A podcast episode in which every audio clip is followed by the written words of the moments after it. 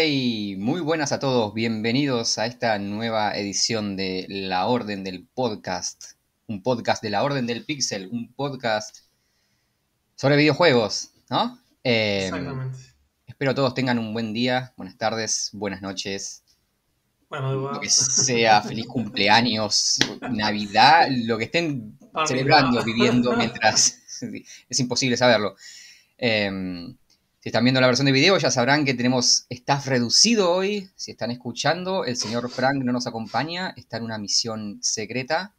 Tal vez nos esté acompañando la próxima emisión o la siguiente, no sabemos, pero esperemos que esté yendo todo bien. Así que hoy tenemos un, eh, un episodio latinoamericano, el dúo. rioplatense. El, el dúo rioplatense. El dúo rioplatense, porque me acompaña hoy eh, señor Hikari. ¿Qué tal? Buenos días, tardes o noches. No, no, días. Para vos días. ¿Sabes qué? ahora es día. Vamos a monopolizar este stream, porque ya no tenemos que compartirlo con el otro Es lado del, del, del océano. Así que buenos días.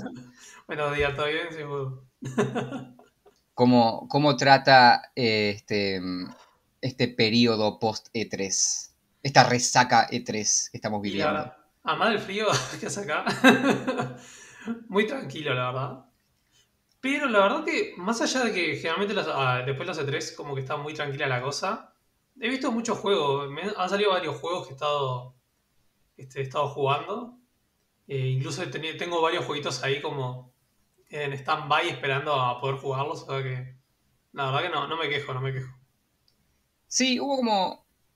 Porque nosotros el último episodio que hicimos, que fue después de la E3, fue casi inmediato. Lo, graba- lo grabamos uno o dos días después de que terminara. Sí, Eh, y ahora tuvimos estas dos semanas, que normalmente son dos semanas donde, eh, digamos que se, se devoran los restos de la E3.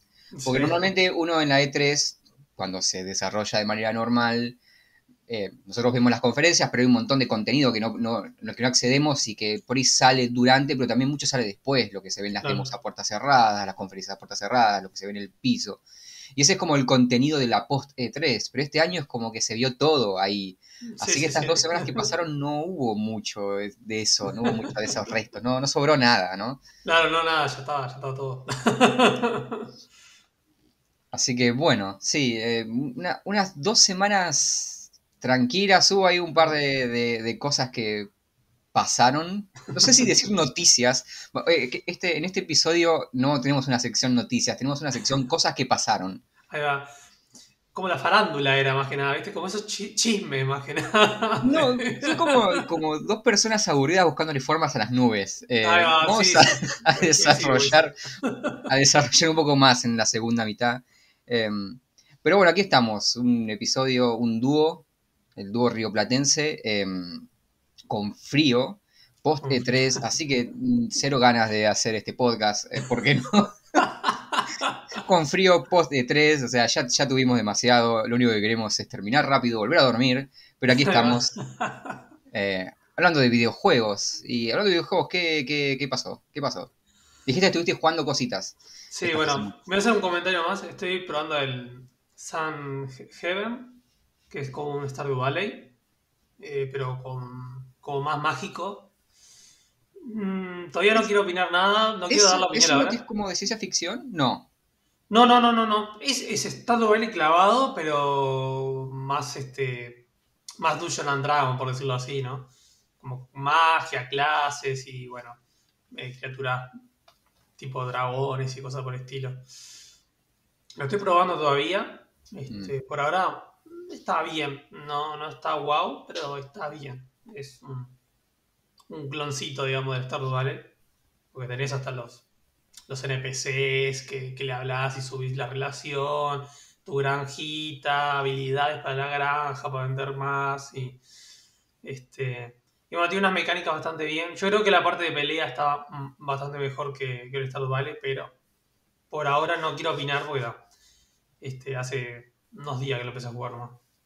Sí, Stardew tenía como muy básico en, este- en lo que era el sistema de combate. Sí, sí, o sea, a ver, la parte de combate es lo más flojo que tiene Stardew Valley, o sea, que- o sea, a mí me encanta el juego, pero bueno, es una realidad, o sea, no, no podés sacarle mucho ahí, pero bueno. Este, y bueno, lo que sí estuve dándole duro y parejo, es al Spellcaster University.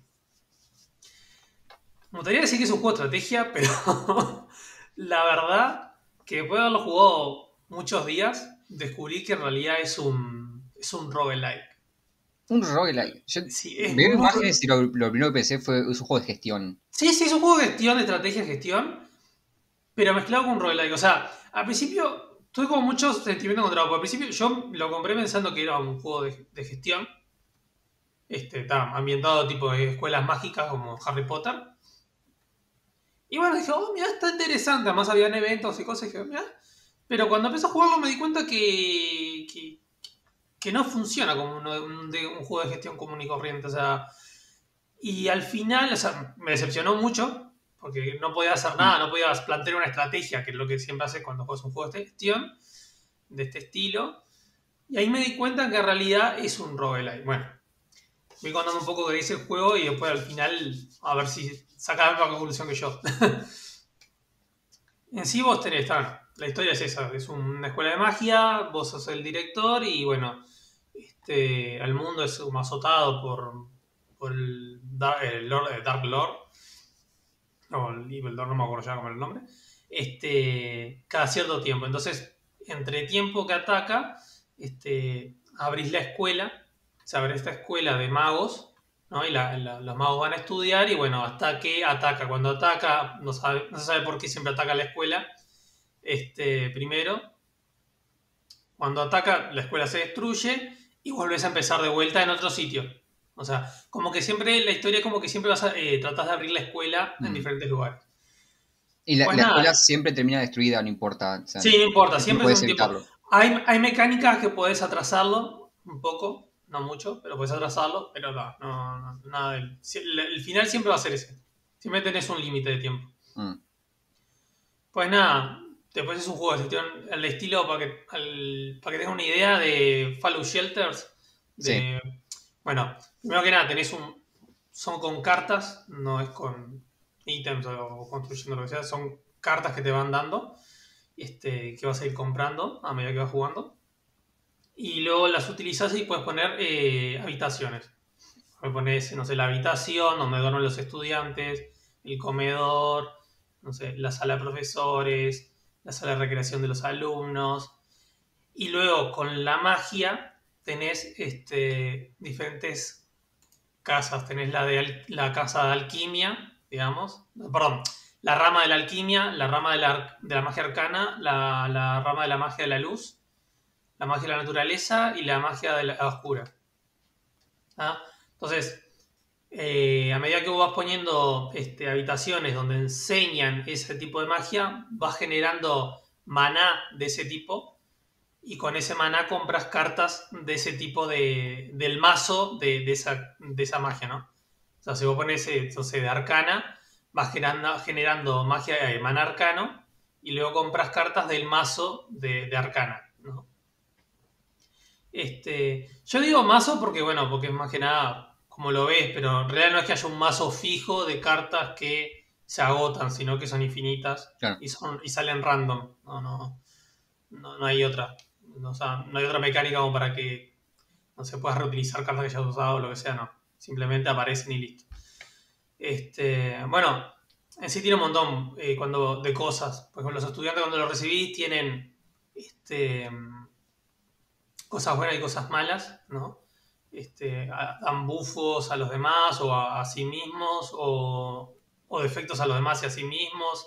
O sea, vos los puedes este, aceptar o rechazar en la escuela.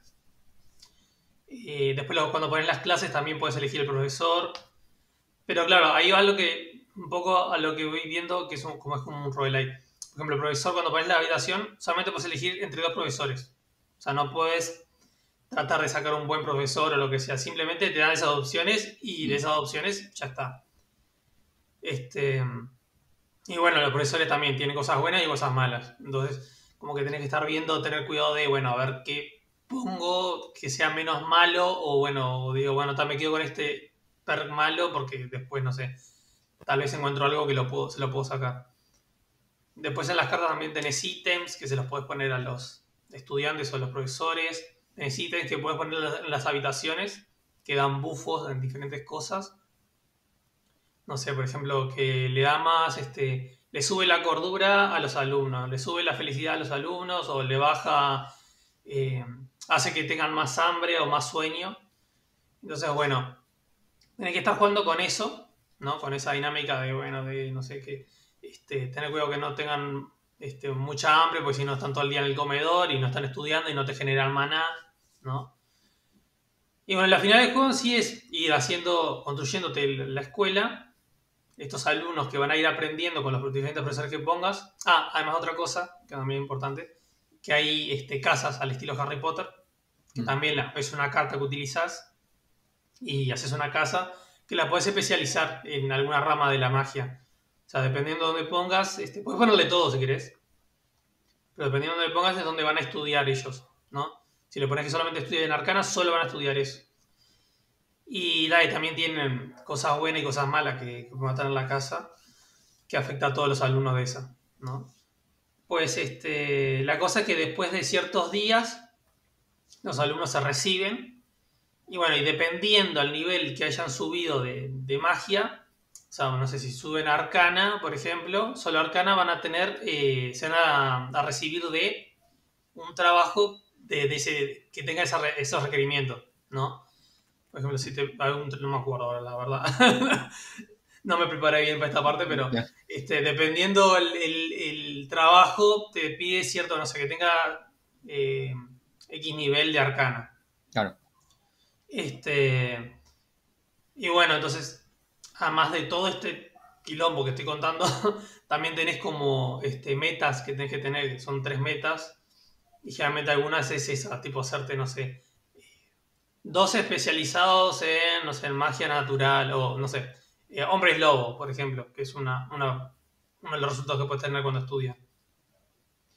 Eh, y que bueno, que eso que te da puntos como al final de la partida, que luego cuando termina la partida, este, que viene el señor oscuro y, y explota todo, puedes elegir como cosas eh, para mejorar para la próxima partida. Entonces, este, por ejemplo, no sé, que los profesores vengan con, este, con más pedagogía. O sea, que tenga más pedagogía significa que van a enseñar mejor. Eh, o no sé, que los alumnos sean todos ricos, por ejemplo. Entonces vienen y los locos tienen mucha plata, entonces puede hacer que suben los precios en la escuela y, hacer que gasten mucho más plata y tengas más dinero. Que dinero puedes comprar este, habitaciones tipo, como ejemplo lo que decía al principio, tipo el dormitorio, el comedor y eso. O sea, tiene muchas mecánicas que, que, que estoy más o menos contándolas, pero tiene muchísimas mecánicas más a trasfondo que se hace una locura para tratar de, si la querés llevar al dedillo, se hace una locura. ¿Cuál es la progresión? Que, o sea, porque vos decís, ok, bueno, construís tu, universidad, viene este, este señor oscuro y destroza todo. Y empezás de nuevo después de eso.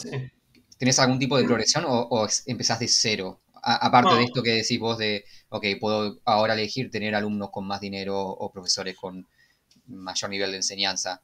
No, es, en realidad es, eh, cuando vos terminás la, la, la primera partida, eh, que elegís esa, creo que eran, son dos, pues te deja elegir como dos libros, creo que son.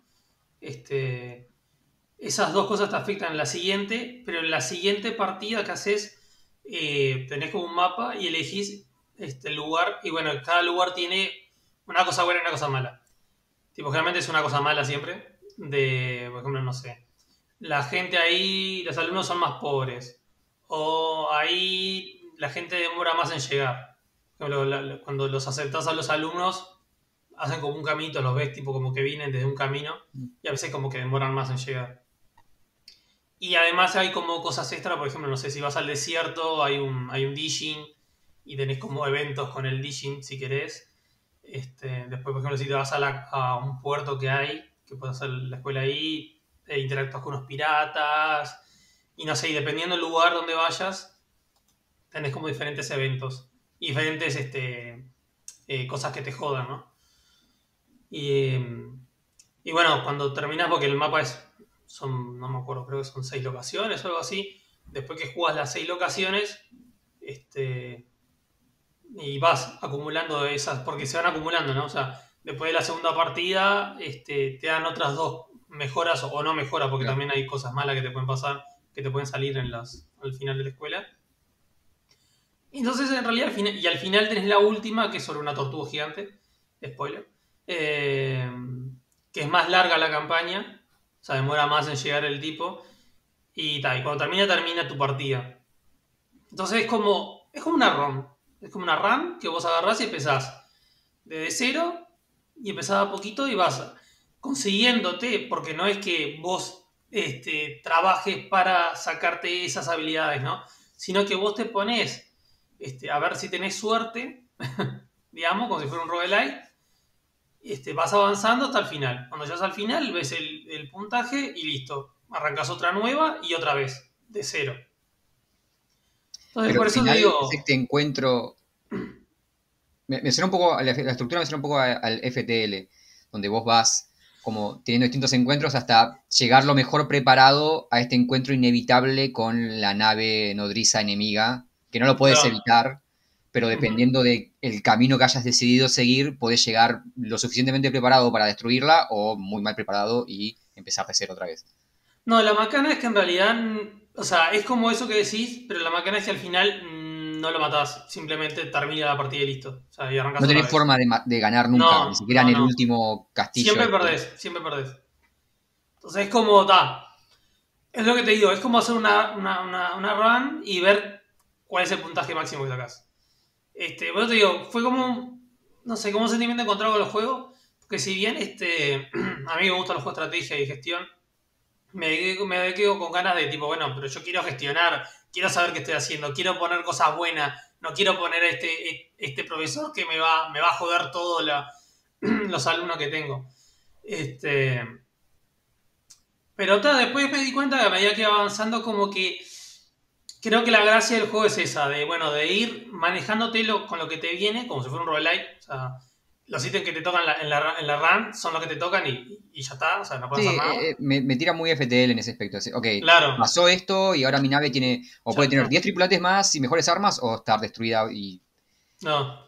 ir sorteando eso. Pasa que el hecho de que tenés ese encuentro final inevitable pero que podés ganarlo. O sea que, ok, si llego bien, sí, sí, sí, claro. puedo, puedo, si optimizo esta RAM, puedo ganar este encuentro. Eh, y esto de que me digas que no se puede ganar el encuentro final, es como, ok, ¿cuál es el ah. punto de optimizar toda esta RAM si de todas formas voy a perder? Claro. Ya sea que llegue arrastrándome o llegue con toda la fuerza, el resultado es el mismo. Bueno, pues te digo, o sea, es como que yo creo que el juego es más el camino que, que, el destino. O sea, es como que, bueno, eh, pues realmente está divertido, o sea, está ir gestionando y más este, si sos de jugar juegos así de, gestión, este, te pone una dinámica muy de, bueno, tengo que hacer esto rápido porque... Te tira, te tira cosas en el camino. Claro, te va tirando y ahí siempre hay cosas, siempre hay cosas. Mismo, por ejemplo, hay otra cosa que no comenté, que cada tanto sale, que son como dungeons, salen así random un NPC viene y te dice, este, porque salen como eventos y vos vas aceptando y dependiendo, por ejemplo, te viene alguien y le decís, este, te dice, bueno, mirá, yo qué sé, encontré una cueva con un dragón. Entonces, dependiendo de lo que le des de, de maná, te manda cierta dungeon, ¿no? Eso pasa una vez, mm, ponerle por, este, no, por, por escuela, digamos. Entonces mandas a alumnos y vas y peleas contra bichos, o sea, otra mecánica totalmente diferente al juego. Y, este, y puedes conseguir loot, o sea, cartas para poner en la, en la escuela. Eh, ah, otra cosa que no mencioné, cuando cada vez que vas a una región, ¿no? O que haces la escuela, tenés como diferentes eh, lugares que te rodean. Como está, no sé, el, castillo del señor, está la aldea, están los orcos, está la, la guilda aventureros. Este, bueno, está el, está el cementerio donde está el señor oscuro y otra cosa más. Entonces, puedes mejorar la relación con ellos, haciendo, dándoles eh, cosas o haciendo misiones para ellos. Cada que las misiones son, no sé, darle tanta plata o, tener cierta habitación en tu escuela. Y vas subiendo la relación y, al subirle la relación te da bufos. No sé. Mm. Que aprendas más rápido, tu alumnos aprende más rápido cierto tipo de magia. O que te cuestan menos pagarle a los, a los profesores o cosas así. Este, Sí, o sea, tiene muchas cosas, muchas cosas, es una locura. Sí, pero sigue siendo raro esto que me contás de de todas formas vas a perder. Sí, sí, sí, sí. Porque, Al por final, ejemplo, estoy pensando en Frostpunk. Frostpunk tiene una campaña en donde tu objetivo, es- vos sabés que, ok, en X cantidad de días va a venir esta gran tormenta y tu objetivo es sobrevivir a esa tormenta. No puedes evitarlo. no. Eh, y cuando pasa, cuando llega la tormenta, eh, sucede, sobrevivís y el juego eh, termina. Claro, Entonces es muy sobre, no es, no es tanto eh, el momento de la tormenta, sino todo el proceso de preparación. Eh, claro. y, y ahí están los, los obstáculos. Ok, bueno, la gente se empieza a poner impaciente.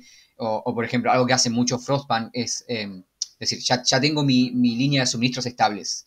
Ya tengo suficientes casas para toda la gente, tengo suficiente eh, ma- material para, para com- combustible, para mantener a la gente eh, con calefacción y todo el asunto. Y de pronto, oh no, llegaron 50 refugiados, ¿qué hago? Mucho de eso. Pero aún así, aún con, con esta tormenta inevitable, te da esa cosa de, ok, bueno, pero podés sortearla lo mejor posible. Podés llegar, si llegás bien a la tormenta, se va a morir menos gente o, o vas a poder transitarla. No podés evitarla, no podés ganarle una Claro. tormenta, pero te busca una forma en la cual tu trabajo durante toda la campaña se ponga a prueba y se sienta recompensado. Claro, el tema es que en- realmente en este juego vos no podés hacer eso. O sea, más allá de que nunca le puedas ganar al señor oscuro ese que viene. Porque vos no podés ir y decir, bueno, me voy a enfocar en esta cosa. Porque, por decirte algo, este, viste, yo te decía que tenés, eh, como te da como tres objetivos cada vez que haces la escuela, ¿no? Sí. Este, esos objetivos son al azar.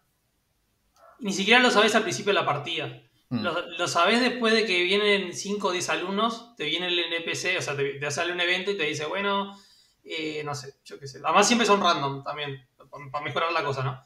Este, te viene y dice, bueno, a ver, ¿de qué especialidad vas a hacer en la escuela esta vez?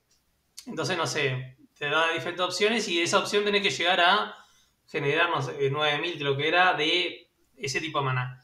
Después viene otro y te dice, bueno, este, no sé, soy el pedagogo del reino, no sé qué. eh, ¿Cuáles son las metas de la escuela? Y de repente te, te manda y dice, bueno, necesitas que tantos alumnos sean de tal profesión. Entonces, por ejemplo, le puedes, o le puedes decir, no, a nosotros no nos interesa eso, y te sale una secundaria, o sea, que es lo mismo, pero igual. Eh, te sale otro NPC y te dice, bueno, entonces este, tenés que hacer que se reciban tanta, no sé, como 200 alumnos. Eh, y después, dependiendo de la región, tenés un tercer, este, una tercera meta que es generalmente por la facción nueva que haya. Por ejemplo, yo, yo decía los piratas o el Digin o, o el que sea que esté. Sí, suena como que este señor oscuro es más que nada una excusa para moverte de un mapa a otro y ya. Claro, o sea, la idea del juego es optimizar con lo que te viene. O sea, porque siempre es, como, por ejemplo, yo arranqué una partida y decía, eh, empezaba la escuela y decía, bueno, me voy a enfocar en hacer, no sé, eh, oscuridad y luz, ¿viste? Además eso está divertido, porque le podés poner los nombres, cambiar los nombres, hacer las banderitas y eso, Mm. entonces, este, no sé, le ponía una, un- una boludez ahí, pa, pa, pa, y me reía un rato. Y entonces empezaba con eso y de repente me salía que, el- que las metas que tenía que hacer eran, no sé, eh, natural y alquimia y, y tenía que hablar con unos tipos que le gustaban las cosas de, de arcana. Entonces, claro, me cagaba todo, porque yo ya había hecho la escuela, la, la, Claro. la escuela esa, la, la casa, perdón, esa, basada en esos dos, eh, magia y oscuridad, y ni siquiera la toco, entonces tenía que hacer, tenía que esperar que me salga una carta para hacer otra casa, hacer la otra casa, borrar la otra, pasar los alumnos, empezar a... ¿Qué pasa? Tampoco, otra cosa importante, no puedes borrar ni mover las habitaciones que ya pones. Ah, Entonces tampoco lo puedes gestionar, entonces tenía que estar, por ejemplo, ya ponía una habitación, ya cagaba, ponía otra cosa que no me servía, se marchaba. Entonces tenía que estar poniendo. Ah, Otra cosa que también tienen como puertas y lugares para entrar. Entonces dependiendo de cómo los pongas, la por dónde se mueven. Pues si por ejemplo haces una torre toda recta y que no se puede entrar por los costados, los tipitos tienen que ir por abajo del todo y subir hasta arriba siempre, si quieren ir hasta arriba del todo. Entonces también te demoran los bichitos, los alumnos en ir y venir, dependiendo cómo pongas la casa. Este, no sé. ahí, Esta- cuando, cuando este señor oscuro aparece, ¿hay alguna especie de sistema de combate o algo por el estilo? ¿O simplemente es algo que pase ya? No, te pasa, o sea, un poquito antes que pase te, te avisa. Y cuando termina todos se reciben, todos los alumnos se reciben, no importa lo que hayan estudiado. Y, y después eso termina dándote puntos dependiendo de puntos de prestigio. dependiendo de, de, de que se hayan recibido. Y bueno, dependiendo de cuál es el punto de prestigio, lo que te hayan dado, más los, meta- los logros que hayas hecho, es el puntaje final de la, de la partida. Mm. Entonces la cosa es cuando termines la... Porque eso es como una campaña, ¿no? Que sería Sí. la, la run es una campaña. Cuando terminas lo último, te da el último puntaje y y tenés ese puntaje. Después tenés un modo libre que, es- que nunca llega al Señor Oscuro. Simplemente jugás y listo. Ah, Si ok. te querés divertir. y pero está. No es lo mismo. ¿Tenés objetivos random o algo de eso? ¿O es simplemente construcción sí. y gestión? o- La, la verdad no lo probé mucho, lo probé como por arriba para ver cómo era, pero este. Pero como es, pero está, vas avanzando y listo. Sí, suena, no sé, el modo libre suena como lo que me interesaría jugar. Porque sí, es como, no sé, a mí me gustan los juegos de gestión, pero no sé, me imagino jugando un Cities Skylines, por ejemplo, pero donde sé que a X cantidad de tiempo, Te explota la ciudad. mi- claro, mi, mi ciudad va a explotar y no puedo hacer nada, ni siquiera puedo hacer algo al respecto, no, simplemente Claro, tu ciudad va a explotar y tienes que empezar otra de cero. Ah, Pero no. claro, si no, no, pero que tal cual. Es que yo lo compré. eh, O al menos jugar- la chance de poder evitarlo si va a ser eso algo. No, no, tal cual, tal cual. Pero, o sea, yo, es que yo lo, cuando lo compré, este, esperaba jugar un, un juego de gestión de Harry Potter. Yo dije, está. Voy a Vos ves esto, vos ves imágenes y pensás, ok, esto es como un eh, Team Hospital, pero Sí, sí. Harry Potter. Además tiene, tiene su humorcito, tiene su humorcito, tiene unas, algunas cositas ahí que, que te pica, y está, está- está lindo. O sea, más allá de eso, de la frustración esa de decir, bueno, no puedo hacer nada para, para dejar mi escuela sana, digamos, este... Yo qué sé, tiene bueno, lo que te decía, es como que la, la gracia del juego es ese camino que recorres, ¿no? Y cómo te vas manejando con las cosas que te van dando el juego. Sí, creo que si hubiesen al menos puesto otra excusa para llevarte de, de un mapa a otro, ¿no? En lugar de todo esto va a ser destruido. O sea, ok, ya No, pero- tus objetivos, van a, vivieron felices a otro lugar. Ok, bueno, pero es medio frustrante no saber que... Sí, además igual cuando arranca, ahora me, me, me hiciste acordar cuando arranca el juego, la intro, te aparece una calavera que fue el, el anterior este, maestro, digamos, de la escuela, el- el- que es el que te ayuda, o sea, está muerto. Claro. Te dice, bueno, mira, esto es inevitable, ahora vos sos el siguiente, así que suerte. Pero, eh, ¿por qué no hacemos la escuela en otro lado? Lejos de este señor oscuro, ¿no? Si sabemos... eh, Uy, qué sé yo, se ve, igual se ve interesante. Em, O sea, si como- te gusta un juego de gestión y querés algo que te desafíe, o sea, que te desafíe en el momento, o sea, de rápido. Además, las partidas son bastante rápidas, tal vez unos 20, 25 Mm. Ok. minutos. O sea, ok, bueno, es eso un eso juego dinámico, es un juego dinámico. Sí, porque no es lo mismo que si los juegos de gestión normalmente son juegos que suelen llevar tiempo, Ujú. pero si me decís que es algo que en 20 minutos ya lo tenés hecho. eh, Además, mismo depende también lo que haga. Por ejemplo, lo que te decía, también hay eh, este, cartas y eventos que te eh, hacen que venga más rápido el Señor Oscuro, o hay otros que hacen que vaya más lento. Por ejemplo, si, viste, yo te decía que puedes mejorar la relación con diferentes lugares que están cerca de la, de la escuela. sí, ejemplo, con el cementerio, si mejora la relación, la, la son dos niveles creo que era por arriba. Y el segundo nivel te daba, te reducía creo un 5% lo que había avanzado. Entonces, claro, sí, es, muy FTL en ese aspecto de Claro, sí, sí, la flota te va siguiendo y dependiendo del combustible que tengas, Sí, sí. podés. Además, es, es más, tenés una barrita arriba y vas viendo cómo se va llenando Ah, y ok. tipo se va acercando. sí.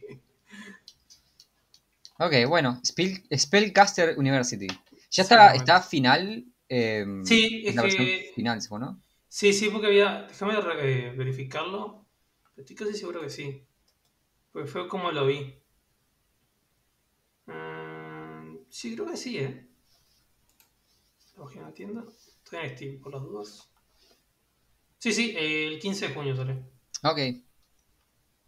Bien. Bueno, ahí está, para probar. Juego de gestión. Está en PC. Está, está solo en PC, ¿eh? Se me hace que este es un juego que podría estar tranquilamente en. en- ¿Celular? Sí, de interfase. mm, no sé, podría, ser- podría ser. Tal vez el texto un poco. Es, es muy Fallout eh, Shelter, ¿no? Sí, sí, sí. Es, es muy. Visualmente es muy parecido a ese juego. Y por el tema de cómo se mueven los personajes y todo también. Sí, aparte la perspectiva y la interfaz es- es muy similar. Ahora, bueno. cosita, detallecito nomás. Sí, Este, si tenés cartas del mismo tipo de habitación, puedes ir mejorando la habitación y te da más, más bonus. Ah, como que los estaqueas. Claro, pero está bueno porque va cambiando la, la habitación, va como mejorando. Es como que tenés ese upgrade visual y es como Sí. que te da la, tipo, uy, quiero mejorar a ver cómo queda. Creo que se vea más lindo, creo que se vea más lindo. claro, claro, claro. y bueno, ¿y vos? Este, Ah, ¿Qué estuviste dándole estos días? ok. Hablemos de... mm. Ah, hablemos de arte. Videojuegos y arte. ¿Son los, vi- eh, ¿Son los videojuegos arte? ¿Qué es el arte? Arte de frío, decía Charlie García. Em, estoy jugando un juego llamado. que estuvo eh, generando un poco de, de- de- de conversación esta última semana. Salió el Ah. 16 de junio, ya, ya hace un, tiempito, pero esta última semana fue como que disparó. em, un juego llamado Cruelty Squad. No escuché nada, ¿eh? No, no Eh, te voy a mentir, ¿eh?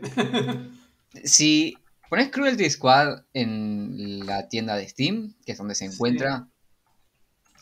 Vas a ver un juego que lo primero que, te- que vas a pensar es, ok, este juego es un juego meme. Es uno de esos juegos memes hecho por dos mangos, solamente sí. para sacar dinero fácil, rápido, de cromos, sacar logros, Sí, ese tipo de cosas. Eh, es de la gente de Consumer Soft Products, lo cual es un gran nombre, y lo cual hace que este juego tenga mucho sentido con ese nombre. Em, que. Y es, que tiene solo ese juego, ¿no? O- creo que, mm, creo que, mm, no estoy seguro, creo que habían hecho algo más. Eh, no sé si está en Steam, pero mm, No, ni no está al menos, me fijé y solo tienen ese. no estoy, no estoy muy seguro, solo, solo conozco el nombre y solo conozco este juego. Eh, es un, a ver, básicamente es un shooter en primera persona, punto. Eh, y ahí es Que todo lo que... Tomás No, no hagan eso, no hagan eso, no, re- no recomiendo. Eh, decía hablar del arte y los videojuegos, porque, porque siempre decimos, ok, son los videojuegos arte. Sí, sí, cualquier cosa puede ser arte. no, no. Bueno, eso no da para discutir, pero sí, sí, yo creo que sí, ¿eh? Yo para mí es, Sí, sí. una forma de arte. Pero siempre cuando hablamos de videojuegos y arte, siempre ponemos como referentes bastante clásicos de arte. Es como, no sé, aparece un, un juego de. No sé, aparece un juego como Ghost of Tsushima. Y, oh, sí, es como las películas de Kurosawa, porque mirá qué lindo Claro. se ve. Con las películas de Kurosawa es discutible, pero, hey, es como una película. Porque mirá que es cinematográfico, algo que se, se- se usa mucho. Mirá que es cinematográfico, los videojuegos son arte. Eh, y siempre se va como al- al- a lo seguro, a lo, a lo más tradicional para relacionar videojuegos y arte. La música, oh, este juego es una obra de arte porque no es la música. Este juego es una obra de arte porque mirá el, el- el guion. Por ejemplo, tiene. Grey, Grey, por ejemplo, ¿te acordás? El, el, el que, era, que estaba re bonito, de, todo como uno hecho por unos españoles. Ah, Gris. Gris, ahí va. Gris, sí, sí, sí, sí. Bueno, sí, visualmente es como una pintura. Eh, pero siempre es como la referencia al arte más clásico, más tradicional. Eh, este juego creo que es. Vuelve a poner la discusión si los videojuegos pueden. No, no si pueden ser arte, si pueden entrar a la categoría, sino que pueden funcionar como el arte. Eh, Ok. no, porque de nuevo ponemos estos referentes siempre como la parte más narrativa, la arte, la parte más de entretenimiento, el cine clásico, la, la pintura clásica, ¿no? la música eh, más, más clásica. Y este juego se siente como si fuese una instalación de arte contemporáneo. Eh, que es arte también, oiga. Claro, claro, claro. claro. Eh, no, no. A ver. Pensamos en el concepto de bellas artes para hablar de, de los videojuegos como arte. Y ya no existe más. El concepto del el arte como algo bello no se está utilizando. De hecho, yo eh, estudio en, en la Universidad de Artes y es Universidad de Artes ahora. Hace tiempo cambiaron el nombre. Antes era Universidad de Bellas Artes. Sí, sí, la acá en quitaron. Bellas Artes, Claro, era, era, cuando yo empecé era Bellas Artes y ahora es- no es más. ¿Por qué? Porque el arte no necesariamente tiene que ser algo bello. No, no- no solamente es representación de lo que consideramos bello. Puede generar otras cosas. eh, puede generar eh, un im- impacto, puede generar shock. Puede representar cosas que consideramos feas, porque el arte está en la representación también. La representación del mundo y de las cosas que nos rodean no siempre son bonitas, no siempre son agradables. A veces el arte incomoda, a veces el arte genera malestar, genera shock. Eh, y creo que este juego hace eso. este juego es el anti-juego artístico. Porque siempre, cuando decimos los videojuegos son arte, ponemos referentes agradables. Mirá qué lindo los paisajes de Ghost of Tsushima, ah, qué hermoso mirarlos, parecen una pintura, parecen una película clásica de samuráis. Ah, mirá gris, sí, parece, es una obra de arte, podría estar en un, podría estar en, un, en una exposición, qué, cosa, qué cosa bella. Mirá Cruelty Squad, parece una instalación que quiere volverte loco. Eh, es, sí, parece una intervención artística de esas que, de los años 70, que buscaban el shock. Eh, tipo, no Andy Warhol, porque Warhol era más, no era tan shock, pero esto es, esto es como una película de John Waters. No sé si vieron Pink Flamengos. No la vean. No. la vean con sus padres, no la vean con sus... Veanla, si la van a ver, veanla, veanla solo, no vean con niños. Pero es eso, es... Eh, John Waters lo que hacía, es un director de cine, y lo que hacía en, los 70, cuando él empezó, era generar cine de shock. O sea, cine visualmente, o sea, no, no, bueno, Pink Flamingo sí, pero no fuerte en lo que es así, gore o, ese tipo de cosas, sino desagradable, o sea, que, que generara asco.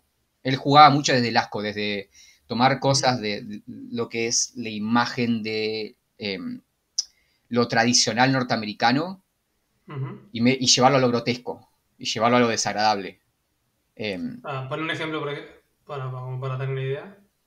O sea, Pink Flamingos termina con alguien comiendo caca. Ah, bien, perfecto. De ahí, para arriba, ese es el piso. ese es el piso de quién. Sí, es, es em, pero es, em, pero busca generar eso, busca generar el shock, busca generar esa reacción. Eh, que creo que eso también es lo que el arte hace, ¿no? Genera preguntas, dice cosas o a veces no dice nada, pero busca generar el pensamiento, generar la crítica. Eh, poner un vigitorio en, una eh, exposición, en una, en una, galería de arte, uno puede decir, eh, qué, qué garca que sos, pusiste un vigitorio, sos un chanta, pero eso disparó décadas de discusión sobre el arte, sobre qué mierda es arte. Si alguien puede poner un migitorio en una, en, una exposición, entonces es arte. ¿Quién es el artista? ¿El que hizo el migitorio? ¿El que lo puso ahí? ¿El que lo resignificó? Bueno, a veces se genera eso también, no es solamente la representación de cosas bonitas. Me parece que cuando hablamos de los videojuegos en arte, nos quedamos muchas veces en la representación de cosas lindas, la representación de, o la representación de otras disciplinas, y no el desarrollo de las las virtudes del, medio con un videojuego. Y no estoy hablando de Cruelty, Squad hasta ahora, uno pensará, ¿no? Pero el juego creo que busca eso. Vos cuando lo ves dices, ok, esto, esto parece un juego chiste. Y cuando arrancás el juego, mm. em, pensás, esto parece un juego de chiste, pero al mismo tiempo hay, te das cuenta muy rápido de que hay una intencionalidad en la forma en la cual se ve y en la forma en la cual el juego constantemente está atacando tus sentidos. Viste que decís, ok, acá no, esto no es, esto no es el trabajo de gente vaga o de gente chanta que lo hizo con dos mangos ah. buscando la, plata fácil. Acá hay, acá hay, te das cuenta que hay una intencionalidad. En el, vos empezás, tenés un ruido constante, pero el ruido no, no es, no es el meme, no es el ajaja, mira qué gracioso, no genera eso y tampoco es, si bien te ataca, no te ataca al punto de generar un, malestar. Eh, lo mismo los colores. el juego se ve como si fuese un juego de PlayStation 1. Al que la parece, parece como si hubieran agarrado un, counter, o sea, primer counter strike, le hubieran puesto texturas random. Sí, sí, y, cosas random por el mapa ahí y ya está. El juego visualmente te ataca, pero en ningún momento sentís que es un juego que dice, ok, esto me va a generar un ataque de epilepsia te, ataca en el sentido. No, no, porque, porque al mismo tiempo el juego se ve como un juego de PlayStation 1, no es que tenés mm. partículas por todos lados y luces. las texturas son horribles y son llamativas, son chillonas, pero las texturas se comportan como si fuese un juego de esa época, los modelos también. Eh. Son todos bloques, no tenés mucha, mucho dinámico, bastante estático, los mapas son bastante abiertos, tenés no tenés mucho, mucho distancia de, de dibujados. Parece, parece tengo la duda de si agarraron un juego de esa época y le metieron texturas arriba, porque es pinta, la, representación. Pero, por ejemplo, al mismo tiempo, tenés un, tu barra de vida, es un coso que dice live en HD 3D, que ocupa un cuarto de la pantalla y un numerito chiquito donde tenés la vida. ¿Viste? Cosas así que decir, ok, esto está hecho de manera intencional así. o tenés un marco constantemente con el nombre del juego. Que el marco va cambiando. Em, A ver. es, es como decís, ok, esto no es de- es- esto, esto se siente como una intervención artística. Si alguien, si alguien viera una, vez- una vez una intervención artística es tomar una obra e intervenirla, meterle algo nuevo arriba. Y se siente, esto se siente como que agarraron un juego viejo de esa época y lo intervinieron. En Ah. todos los aspectos. Eh, y, y genera esta sensación constante de esta incomodidad, pero como una incomodidad controlada. Esto de, ok, bueno, sí, las texturas son chillonas, tenés colores por todos lados, tenés ruidos constantes, pero en ningún momento llega a, mm, a, a- a- a ser insoportable, pero siempre está presente, siempre está ahí dirigido, siempre está diciendo, ok, bueno, eh, no sé qué querés decirme, pero algo estás diciendo. Eh, y también mecánicamente, mecánicamente de pronto tenés un sistema de, de todo súper críptico, pero de pronto tenés un sistema de inventario, tenés cosas con las cuales podés interactuar entre misiones. El juego básicamente vos vas a hacer misiones, es como un shooter. Eh, pero tiene una onda Frog Factions también. Sí. Pero, a ver, pero ¿es No. solamente visual el tema o también el, el- No, un- o lo que haya? Eh, El juego es un shooter.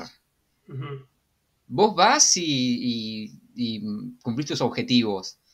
Pero al mismo tiempo, no sé, no sé, tenés cosas como que, por ejemplo, de pronto puedes agarrar elementos del escenario y tirarlos. Sí. No tenés razón para hacer eso. Pero te deja hacerlo. Eh, no. eh, es como estás constantemente diciendo, esto no debería funcionar así. ¿Por qué funciona así? Pero al mismo, siem- al mismo tiempo no está roto. Es como. Es, es como si, el juego, si en el juego vos fueses alguien que está destruyendo la Matrix, ponele. Claro. Pero no, no narrativamente. Vos como jugador. Vos como jugador agarrás y decís, ok, esto es un shooter, esto me lo plantea como shooter, pero al mismo tiempo me está dejando hacer cosas que cualquier otro shooter no me deja hacer. A ver, por ejemplo, ¿qué, qué cosas te deja hacer? Alguna que te acuerdes. De pronto manipular el escenario de formas en las cuales decís, ok, est- esto no debería funcionar así, como esa, dar esa, esa constante sensación de que el juego está roto. Eh, Es confusión. Eso genera, es, es una confusión constante. Si el juego está roto, el juego es, es el juego malo, el juego es así a propósito. De pronto los personajes están planos en 2D, pero de, de pronto, de pronto se en 3D. Que bien. es confusión constante. Es, es, no, le, no traté de buscarle mucho sentido porque lo sentí, lo, lo, lo interpreté como si fuese una instalación. No. Esta cuestión de, ok, no hay, no hay un objetivo narrativo, lúdico, lo que, lo que, lo que quieras, ¿no? No hay nada de eso. Siento que el juego lo que busca más allá de todo es esta cuestión, de, esta cuestión sensorial. Claro, de generarte cosas, generarte sensaciones y. Sí, de decir, ok, ¿qué me lo está pasando? Eh, No sé qué está pasando, pero algo está pasando. Y, y creo que el juego tampoco está intentando decir nada concreto. Es como. Uno puede pensar, está en chiste, pero al mismo tiempo no, porque sentís, sentís demasiado dirigido. Lo- Todo, todo está demasiado planificado para que sea en chiste, Claro. simplemente el chiste del meme, el ah, ja, ja, qué raro es. Eh, por eso digo que me hace acordar mucho a Frog, Fac- Frog Factions. Porque Frog Factions tiene esa cosa de, oh, es súper random todo, una vez descubriste el verdadero juego. Claro. Pero al mismo tiempo, no es tan random. Te das cuenta de que, ah, ok, si hago esto pasa esto, si hago esto otro pasa esto. Es decir, ok, la persona que hizo esto era una persona inteligente que sabía lo que estaba haciendo. No es alguien que simplemente tiró un montón de, de minijuegos randoms acá.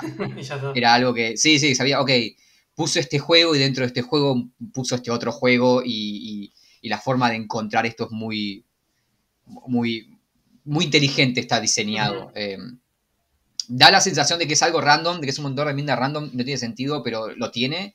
Y esto es algo similar, pero más, más desde, no sé, más, más dadaísta, si se quiere, más, más psicodélico.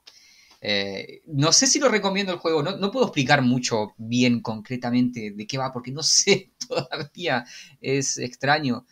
Em, pero lo recomiendo como experiencia. Eh, lo recomiendo. He visto gente estoy jugándolo y. las imágenes y es como está. O sea, como decís vos, o sea, todo lo que veo me, confunde, o sea que. este, pero Es más una eso, o sea, interesante. Claro, sea, lo único que me, me, me, da curiosidad es saber si simplemente es un, es un shooter, ¿sí? Lo que me dijiste. Sí, sí. Pero si tiene alguna otra mecánica más, además de lo típico shooter de ir, matar y, no sé, ir del punto A al punto B y listo. Vos tenés, o sea, tenés, tiene una historia, el juego tiene, no entendí muy bien de qué va, tenés todo un sistema de inventario, tenés, eh, podés interactuar como con cosas entre misiones. Em, el juego es, en sí la base es como si fuese un shooter, un shooter muy vieja escuela también, muy de, o sea, digo, digo de la época de GoldenEye, es, uh, perdón, época PlayStation 1 porque me hace acordar a los juegos de esa época, tipo GoldenEye o los viejos, claro. Medal of Honor de PlayStation, o sea, se, juega también muy parecido a eso.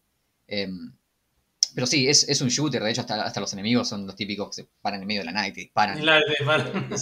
Es, eh, el, el, la sensación de que es una intervención es muy fuerte por eso también, porque podés ver podés ver un juego donde, ok, si le pones texturas más realistas, esto, esto es un juego...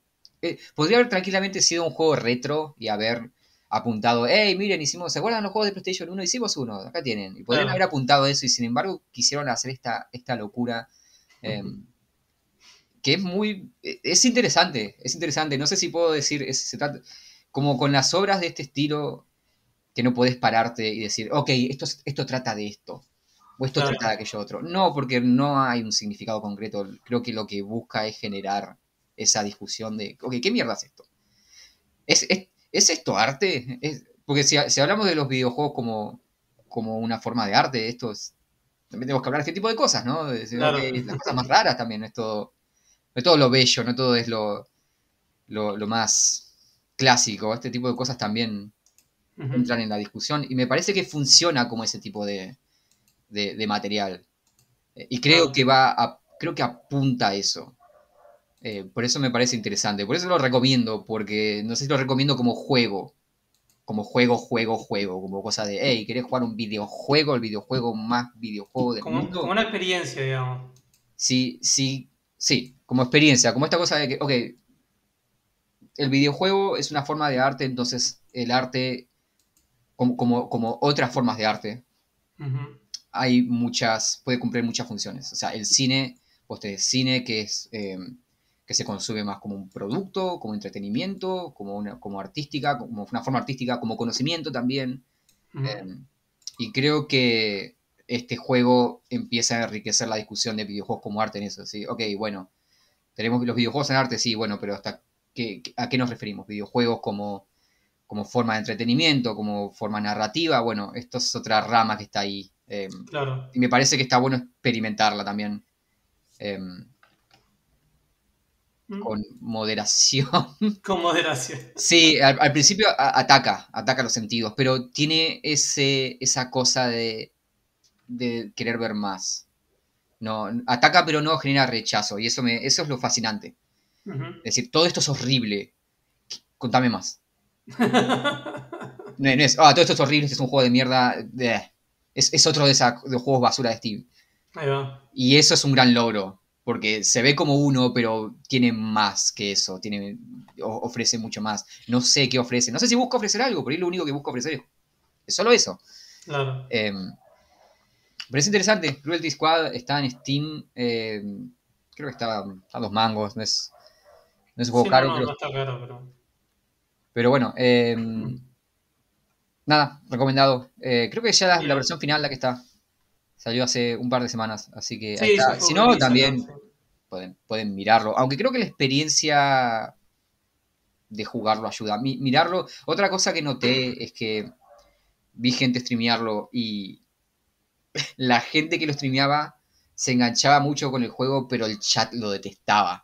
Claro. Entonces, creo que es, uno de esos juegos que tenés que jugarlo porque hay una cuestión de eh, la relación que hay. Y por eso me parece importante también el hecho de el videojuego como forma de arte, porque el videojuego tiene la interacción que no tienen otras formas. Claro, obviamente. Eh, y creo que hace uso de eso, de esa interacción como parte del medio.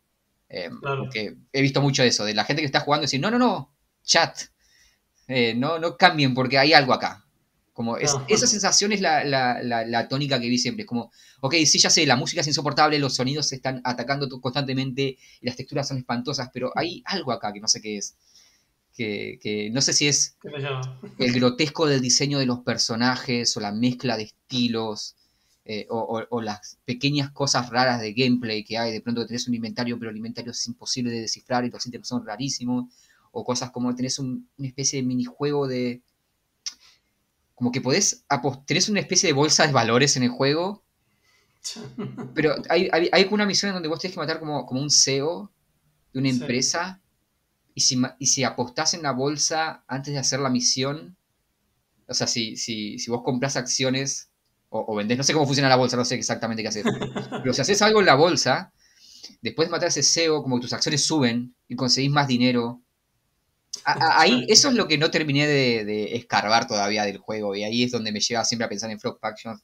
De, es un juego que creo que en dos meses, tres meses o diez años alguien va a decir, che, paren, hay un montón de juegos adentro de este juego, hay un montón de cosas escondidas de acá que la gente no descubrió. Tranquilamente podría ser eh, ese juego. Que tenga cosas ocultas, sí, sí, sí. entiendo, Sí, sí, porque es como... Tiene, tiene un montón de capas. Pero bueno, Cruelty Squad, jueguelo, o no, no sé. O no. Experimentenlo, qué sé yo. Es Es raro, Una que experiencia es una- distinta, una experiencia distinta a la experiencia que te. Sí, por, por- por algo distinto y también para, me parece que está bueno para variar un poco la discusión de lo que decía al comienzo. Siempre que se habla del arte como videojuego, se ponen siempre los mismos exponentes del de mismo tipo de arte, del mismo tipo de juego. Ujú. Siempre, oh, mirá qué lindos estos paisajes. Es, son, es- Sí, Sí, bueno, sí, pero sí. hay otras cosas también. Se pueden representar otras cosas. Y...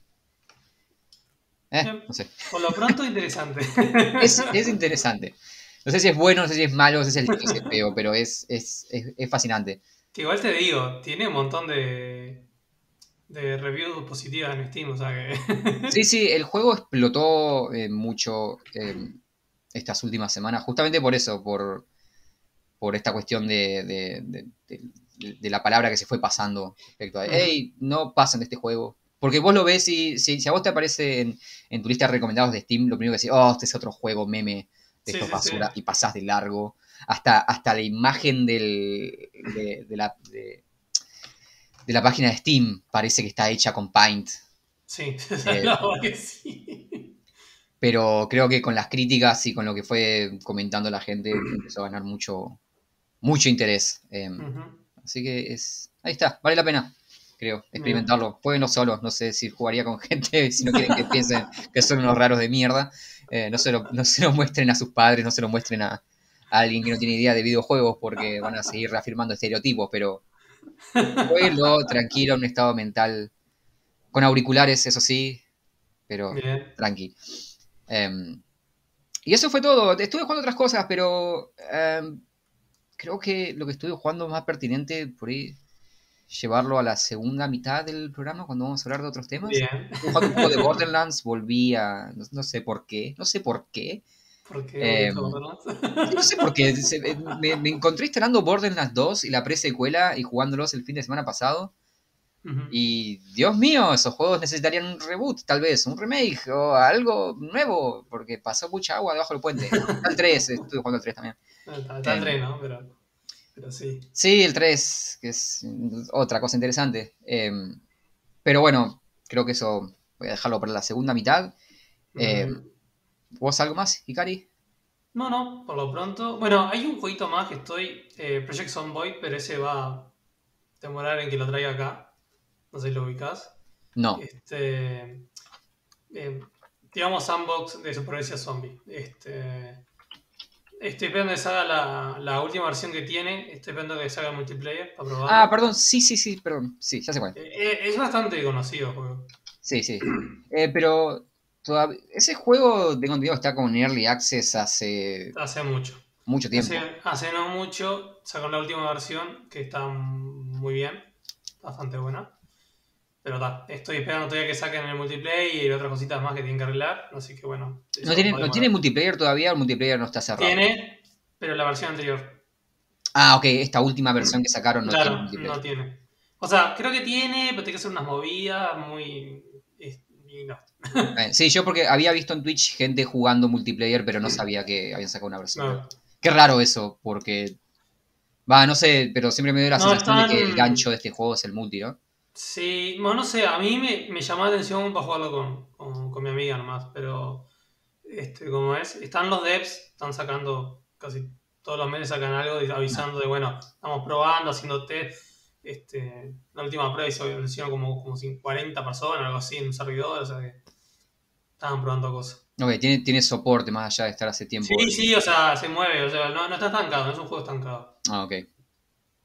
Sí, se ve interesante, siempre me, generó curiosidad, pero cada vez que, me acercaba a ese juego, desde la propia comunidad, desde la propia gente que, lo juega, era como, no, cuidado, porque el tema no es un juego terminado. o sea, siempre decían, tiene una comunidad muy activa, tiene una comunidad que le da mucho soporte y la gente que lo hace le da mucho soporte, pero es un juego que lleva hace mucho tiempo en Early Access y, va, no sé, vos estás matando, pero es como, no, no hay expectativas de que salga de Early Access ¿Qué pasa? Ese típico, es como, no sé, como Seven Days to Die. O sea, es un juego que está hace años así. Es un juego que vos decís no va a salir nunca de Early Access. No. O sea, pero está, vos sabés que le siguen agregando cosas y que cada tanto tiempo lo puedes volver a jugar y vas a hacer cositas nuevas. Entonces, bueno. Este. Es que. Yo no lo jugué antes, o sea que no. No tengo una experiencia del juego. Así que estoy esperando. Simplemente estoy esperando ese multiplayer como para probarlo. Hoy en día, ¿qué significa salir de Early Access, no? Porque es como hasta juegos AAA, no sé. Early Access ahora, sí, Ok, viene, viene, eh, viene la, la, bajada de línea Cyberpunk del episodio. Pero Cyberpunk podría ser un juego tranquilamente en Early Access. Early Access, sí, tal cual. Eh, no, que sé un montón de juegos. O sea, hoy, hoy lo más común es una compañía grande saca, te saca un juego y también te saca el roadmap de los siguientes dos años con todos los parches, actualizaciones, DLC de contenido. Y es como, ok, bueno, entonces eso significa que vos también estás en Early Access. Claro. Que ya no tiene sentido eso. Tenía más sentido el concepto de Early Access cuando se dio en su momento y era que vos podías financiar el juego mientras estaba desarrollando. ¿no? Claro. Ok, lo sacamos en Early Access, así podemos venderlo y podemos seguir cobrando, pagando y financiando este juego para que se termine eventualmente, pero tenías la meta siempre del, del, claro. del resultado final. Acá es como ya se eliminó eso. Sí, o sea, yo veo como. Igual yo creo que sigue pasando eso. O sea, están como esas dos regiones. Está como, por ejemplo, como decía hoy, el Seven Days to Die, que es un early access eterno. O sea, que no va a salir nunca de eso. ¿ah? Y después tenés el early access, por ejemplo, el Baldur's Gate 3 que hicieron eso. O sea, no es porque lo quisieran sacar así, es que dijeron, mira, necesitamos financiación, lo vamos a sacar así, si quieren apoyanlo, si no, esperen a que salga. Entonces, bueno, con el apoyo que tuvo, lo siguen. Es más, ahora están, ahora el 8 este, de julio, eh, van a hacer la última, una nueva conferencia, no, no, me acuerdo de Stream to Hell o algo así, creo que le llaman ellos. Mm. Y, donde van a decir que nuevo van a poner. Y esperemos den una fecha, ¿no? Pero bueno, está. Sí, sí, también tienes casos como por ejemplo la gente de Ark que tiene el juego base en Early Access, pero tiene dos expansiones. Y sí, sí, pará, si no terminaste el juego, ¿por qué sacaste dos expansiones? Y la secuela. Sí. Pará, sacaste tres juegos más, no terminaste el primero todavía. ¿Qué, qué está pasando acá? Ah. Bueno, es fácil, esto es todo tema plata, ¿no?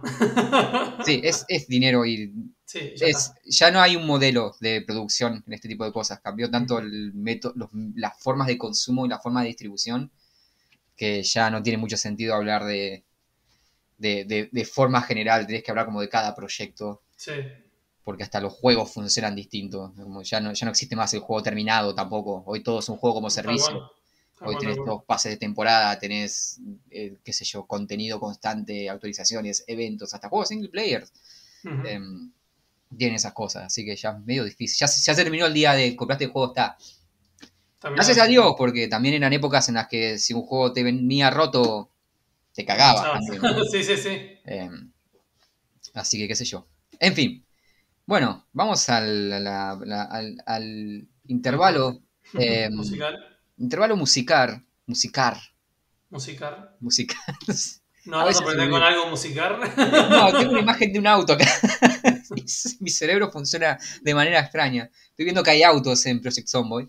Em, sí, eh, eso te decía una de las últimas versiones pusieron autos y todo el tema de la gasolina y... Sí, estoy viendo ahí un vehículo atravesando un, muro de zombies. Eso se ve divertido. Eh, em. Sí, vi un video de prueba, perdón que lo siga, pero un video de prueba de los devs de, con el auto y está muy bueno. Tipo, dando vueltas, atropellando a uno, de a varios zombies, este, este, se bajaba, subía el auto, la arrancaba, daba vuelta. O sea, una, una tontería, qué tontería eso, pero lo veía así, no sé. Es divertido. muy o sea, Dead Rising sí, sí, sí. se basa en eso, en ese, en ese concepto. Sí, y, sí, es- sí. y- y es bien, más juegos deberían hacer eso, no hay nada más divertido. Bueno, Dead Rising 3 hicieron eso, ¿no? ¿Es el 3 o el 4? En el que vos podés No me acuerdo, pero. usar vehículos directamente. Fue como la gran Ah, no novedad que lo que hacías con las armas, de hacer cosas raras, lo hacías con los vehículos. Era como, ok, fantástico, puedo hacer exactamente eso. Em, se, ve, se ve interesante. Sí, la- el intervalo, intervalo musical de todos los episodios. ¿dó- ah, ele- ¿Elegiste algo, Ikari? o- No, no, te toca a vos, ¿eh? A mí no me mides. Ok, yo no voy a decir el título de, de la canción. No porque no haya elegido nada y, Para nada. y lo vaya a poner en postproducción después, así que no quiero comprometerme porque no sé, sino para generar misterio. Em, así que nada, los dejamos con, con la canción del, del día, del- mm, de la emisión. Y nos vemos en la segunda parte con eh, más información. Iba a decir noticias, pero más podcast. no, no es noticias esto, más, más cosas que pasaron. Ahí está, la sección cosas que pasaron Cosas que pasaron. eh, y otras cosas que tal vez vayan a pasar. Así que nada, disfruten de la canción y nos vemos en unos minutos.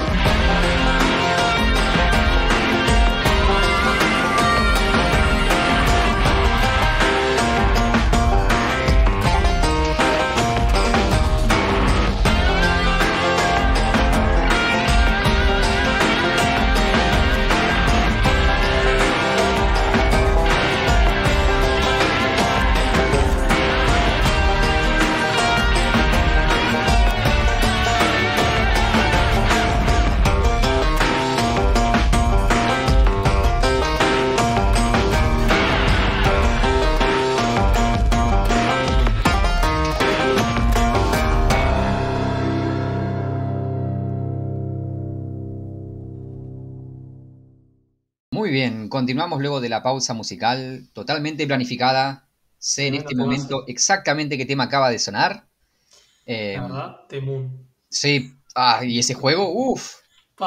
¿cómo olvidarse cuando salió allá en... sí, eh, eso es algo que se hace mucho. Si alguna vez se preguntaron por qué a veces cuando dicen nombres o fechas en, una- en un programa o una película se tapan la boca, es justamente por eso, porque no saben y tienen que cambiarlo en postproducción. Fuera de joda, Es bueno, no, no, no lo había pensado, la verdad. Por eso el, el- el- el chiste de los Simpsons, cuando dicen los Broncos de Denver, es porque cuando se se grabó, no se sabía quién había ganado todavía, entonces lo pusieron en Claro. doblaje y se tapan, se tapan la, la boca. Entonces, espero que hayan disfrutado de ese temón de... Y ahora continuamos con la segunda parte. Eh, para los que están escuchando me estaba tapando la boca. Ese, ese chiste va a funcionar súper bien para la versión Spotify del, Sí, del- la verdad que verdad. podcast. Pobre gente, no sabe nada. Es la parte es que es la parte difícil porque uno, uno arma todas estas rutinas de humor físico y se olvida de que la Spotify pueden escuchar todos los capítulos de la orden del podcast, ya están al, al día, unos problemas técnicos ahí, pero ya volvieron a Mm. estar. eh, así que aparte de YouTube, están en Spotify y aquí estamos en la segunda mitad. Recuerden De- seguirnos en Twitter, también tenemos Twitter. Sí, en Twitter, eh, en, en- en el Twitter, está todo en la descripción. Fíjense en la descripción, busquen ahí, carajo. Eh, ¿Por qué tengo que hacer yo todo esto? Ya lo, puse, ya lo hago cuando pongo las cosas en la descripción. Eh, y acá estamos en la segunda mitad. Normalmente sería la, la- la sección noticias y novedades. Tenemos la noticia y tenemos algo que sucedió. la no noticia, la, la paranoia de esta, de esta la locura. Sí, sí, sí. Cari, va a ser todo sí. tuyo esto. No pienso yo hacerme cargo. No, yo no pienso hacerme cargo de explicar esta situación. Porque aparte yo, yo la, la seguí, la seguí vía Sí. Twitter. Y era, ¿qué está pasando? La gente se volvió loca. No tiene sentido nada de eso. Yo la verdad que la vi al principio de todo este tema de, de Kojima, que para, para ir ambientando a la gente un poco, de este, de este posible juego de Kojima medio tras bambalinas de otra Para, porque siempre hay un juego de Kojima tras bambalinas haciéndose. Bueno, o sea, ese es el tema, ese es el Kojima tema. sale a comprar el pan y "No, está haciendo otro juego.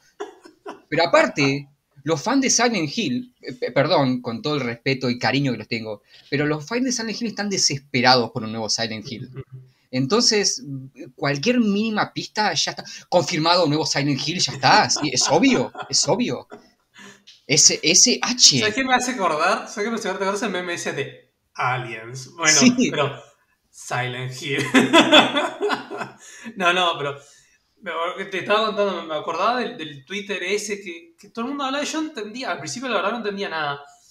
Y la dejé por esa. Y ahora cuando empecé a ver todo este tema que salió ahora, no, me empezó a caer la ficha de todo ese quilombo que se estaba armando.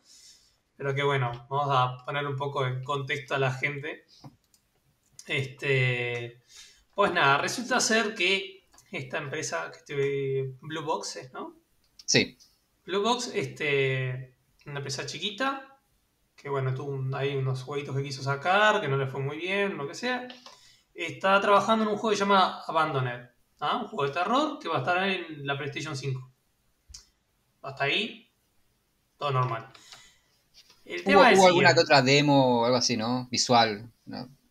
No, eso fue lo que sacaron. Eso fue sacaron una. Te bajas una aplicación en el celular y puedes eh, ver como el trailer en, eh, o un demo en un HD, 4K y toda la mano en coche. Mm. Pues nada, la cosa es que todo el- empezaron a salir como cositas de que, bueno, de que este. Como que Kojima estaba metido en, en este, en este juego. O sea, vos lo escuchás así y decís que tiene que ver Kojima con esta otra empresa. Pues, para, porque son, y son tantas tramoyas que me lo tengo que fijar. Porque, No, no, no, es, Este- es, eh, eh, unir con hilos rojos un montón de cosas, de pistas. eh, ah, Kojima ya había tenido como antecedente, cuando fue Metal Gear Solid 5, Ujú. todo una escena, una movida de marketing donde él se hacía pasar por otro estudio. Primero, o sea, cuando anuncian, eh, eh, iba a decir Final Fantasy por alguna No, razón, no, eh, no, Metal. Gear, se me olvidó el juego. Metal Gear Solid 5, eh, lo hacen primero como The Phantom Pain y lo hacen bajo el nombre de otra, otro estudio. Entonces, durante mucho tiempo, Final Fantasy, de nuevo, casi digo, Metal Gear Solid 5 estaba, eh, se, se lo anunció como Phantom Pain, nadie sabía que era Metal Gear Solid 5, Ujú. y este otro estudio que en realidad era de Kojima. Y luego eventualmente salió, no, Phantom Pain es Metal Gear Solid 5, de Phantom Claro. Pain, y este señor con la cara vendada, en realidad soy yo, Kojima, todo este tiempo, y todo el mundo dijo, ya sabíamos. Em, era demasiado obvio. Eh, pero bueno, Está, pero con la cosa con estos tipos. entonces estaba ese antecedente. Claro.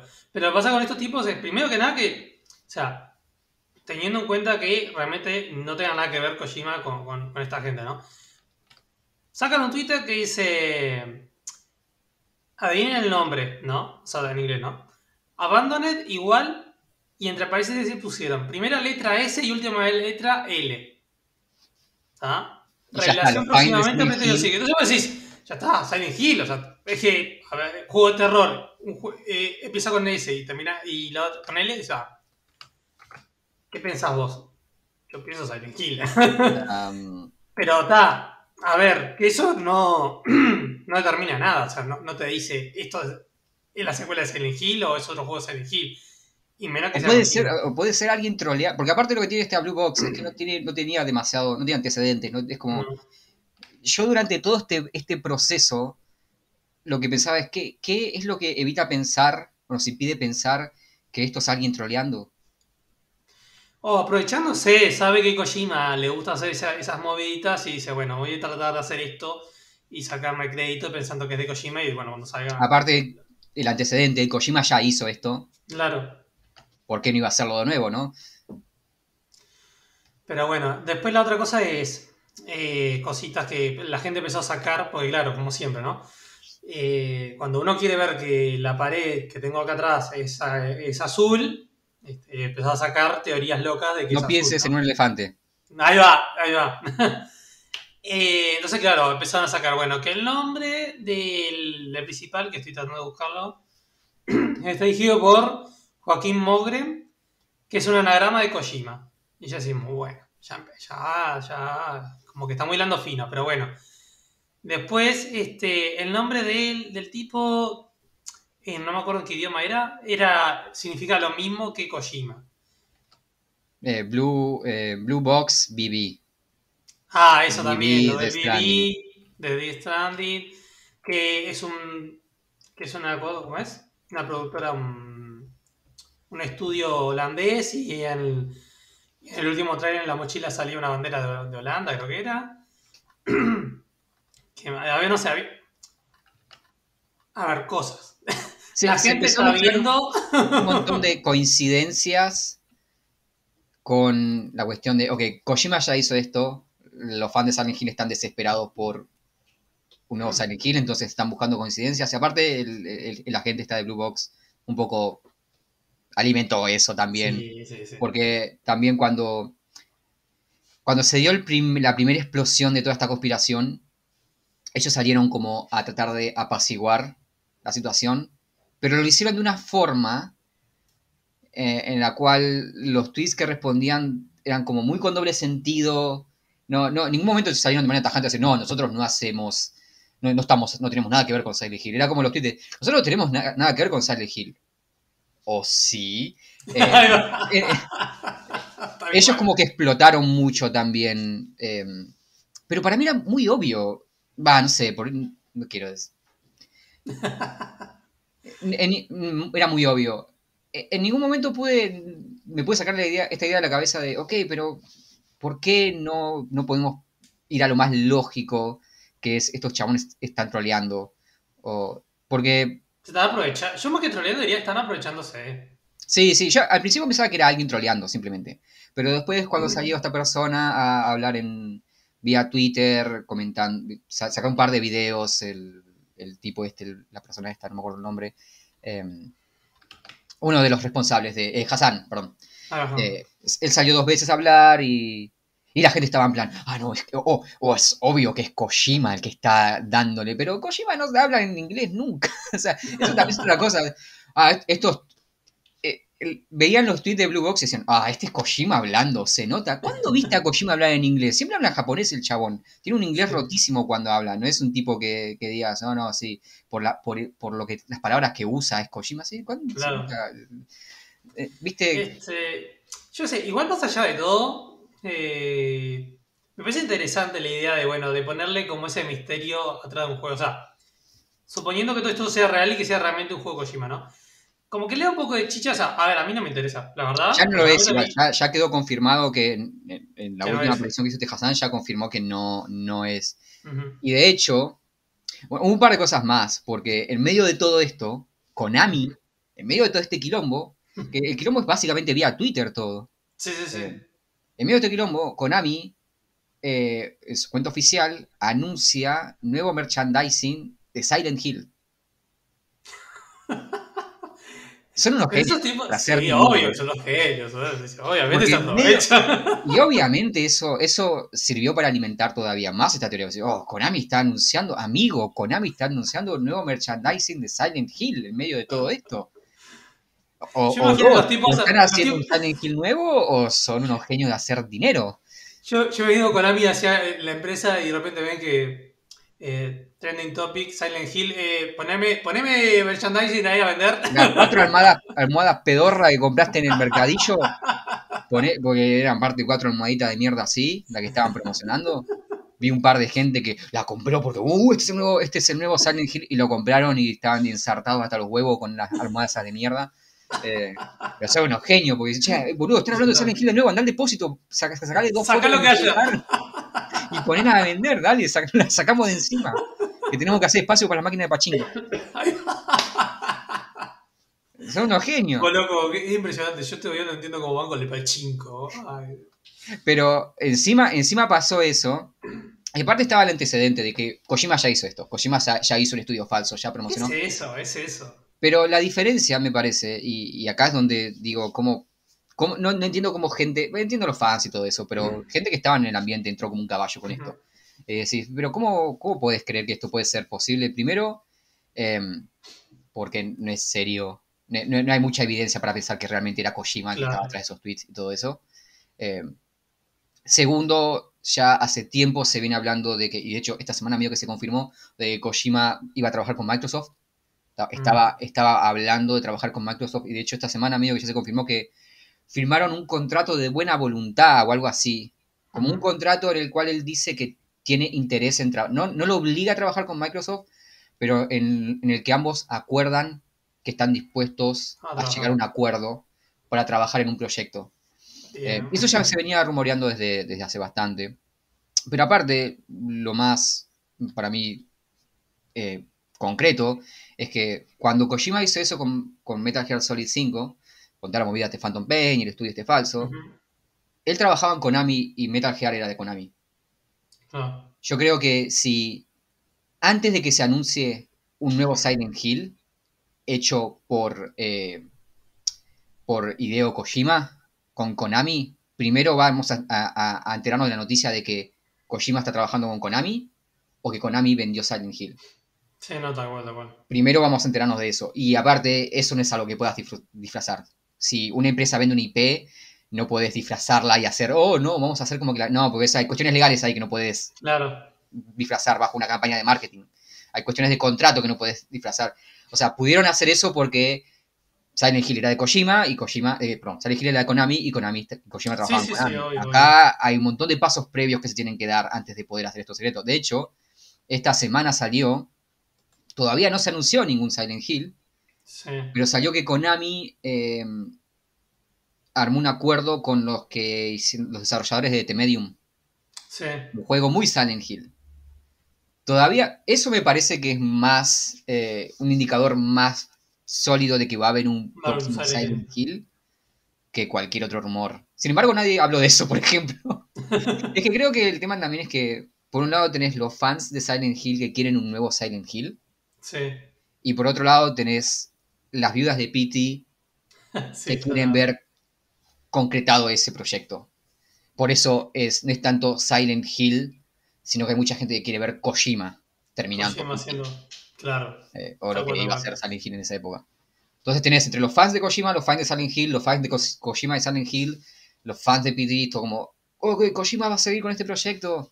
Y esto, esto es como bastante, esta noticia de hace un par de días es bastante más sólida. ok. Konami con esta gente que hizo un juego que se la consideraba. Después el juego tuvo críticas negativas y, y- y pasó medio, medio por ahí, pero en su momento el juego era como, ok, este es el nuevo Silent Hill eh, porque la estética es muy parecida. Konima eh, Konami, Konima. Konima. El, el shipeo entre la unión, Konima. Eh, Ko- Koyami, eh, Konami, Konami, ahora trabajando con ese estudio me parece que es algo más sólido de que va, va a haber un nuevo Silent Hill. Y si va a haber un nuevo Silent Hill, nos vamos a enterar primero en, ese. no, ni que hablar, ni que hablar. A ver, pero como decís vos, todo esto fue una. Este, producto de la semana post E3 de no noticias. También eso lo estaba pensando, ¿eh? Que yo creo que esa también se juntó todo, como que el, el hambre. Eh, el hambre y la gana de comer. Sí. La, la, la, creo que fue una mezcla entre la, la, falta de anuncios en la E3 o post E3. Post E3. Y el post E3 diría yo. Pero bueno. Sí, pero fue. Eh, aparte, qué sé yo, es como. También. Mm, hubo varios Silent Hill después del 2. Eh, yo creo que también es como, se habla, está mucho ese discurso de cómo puede ser que Konami no, no insista con la saga Silent Hill, que se haya olvidado, que la haya dejado eh, abandonada ahí. Y no es tan cierto eso. Salieron, o sea, Silent Hill 1, 2 fue como el más grande y el más querido a día de hoy, me parece.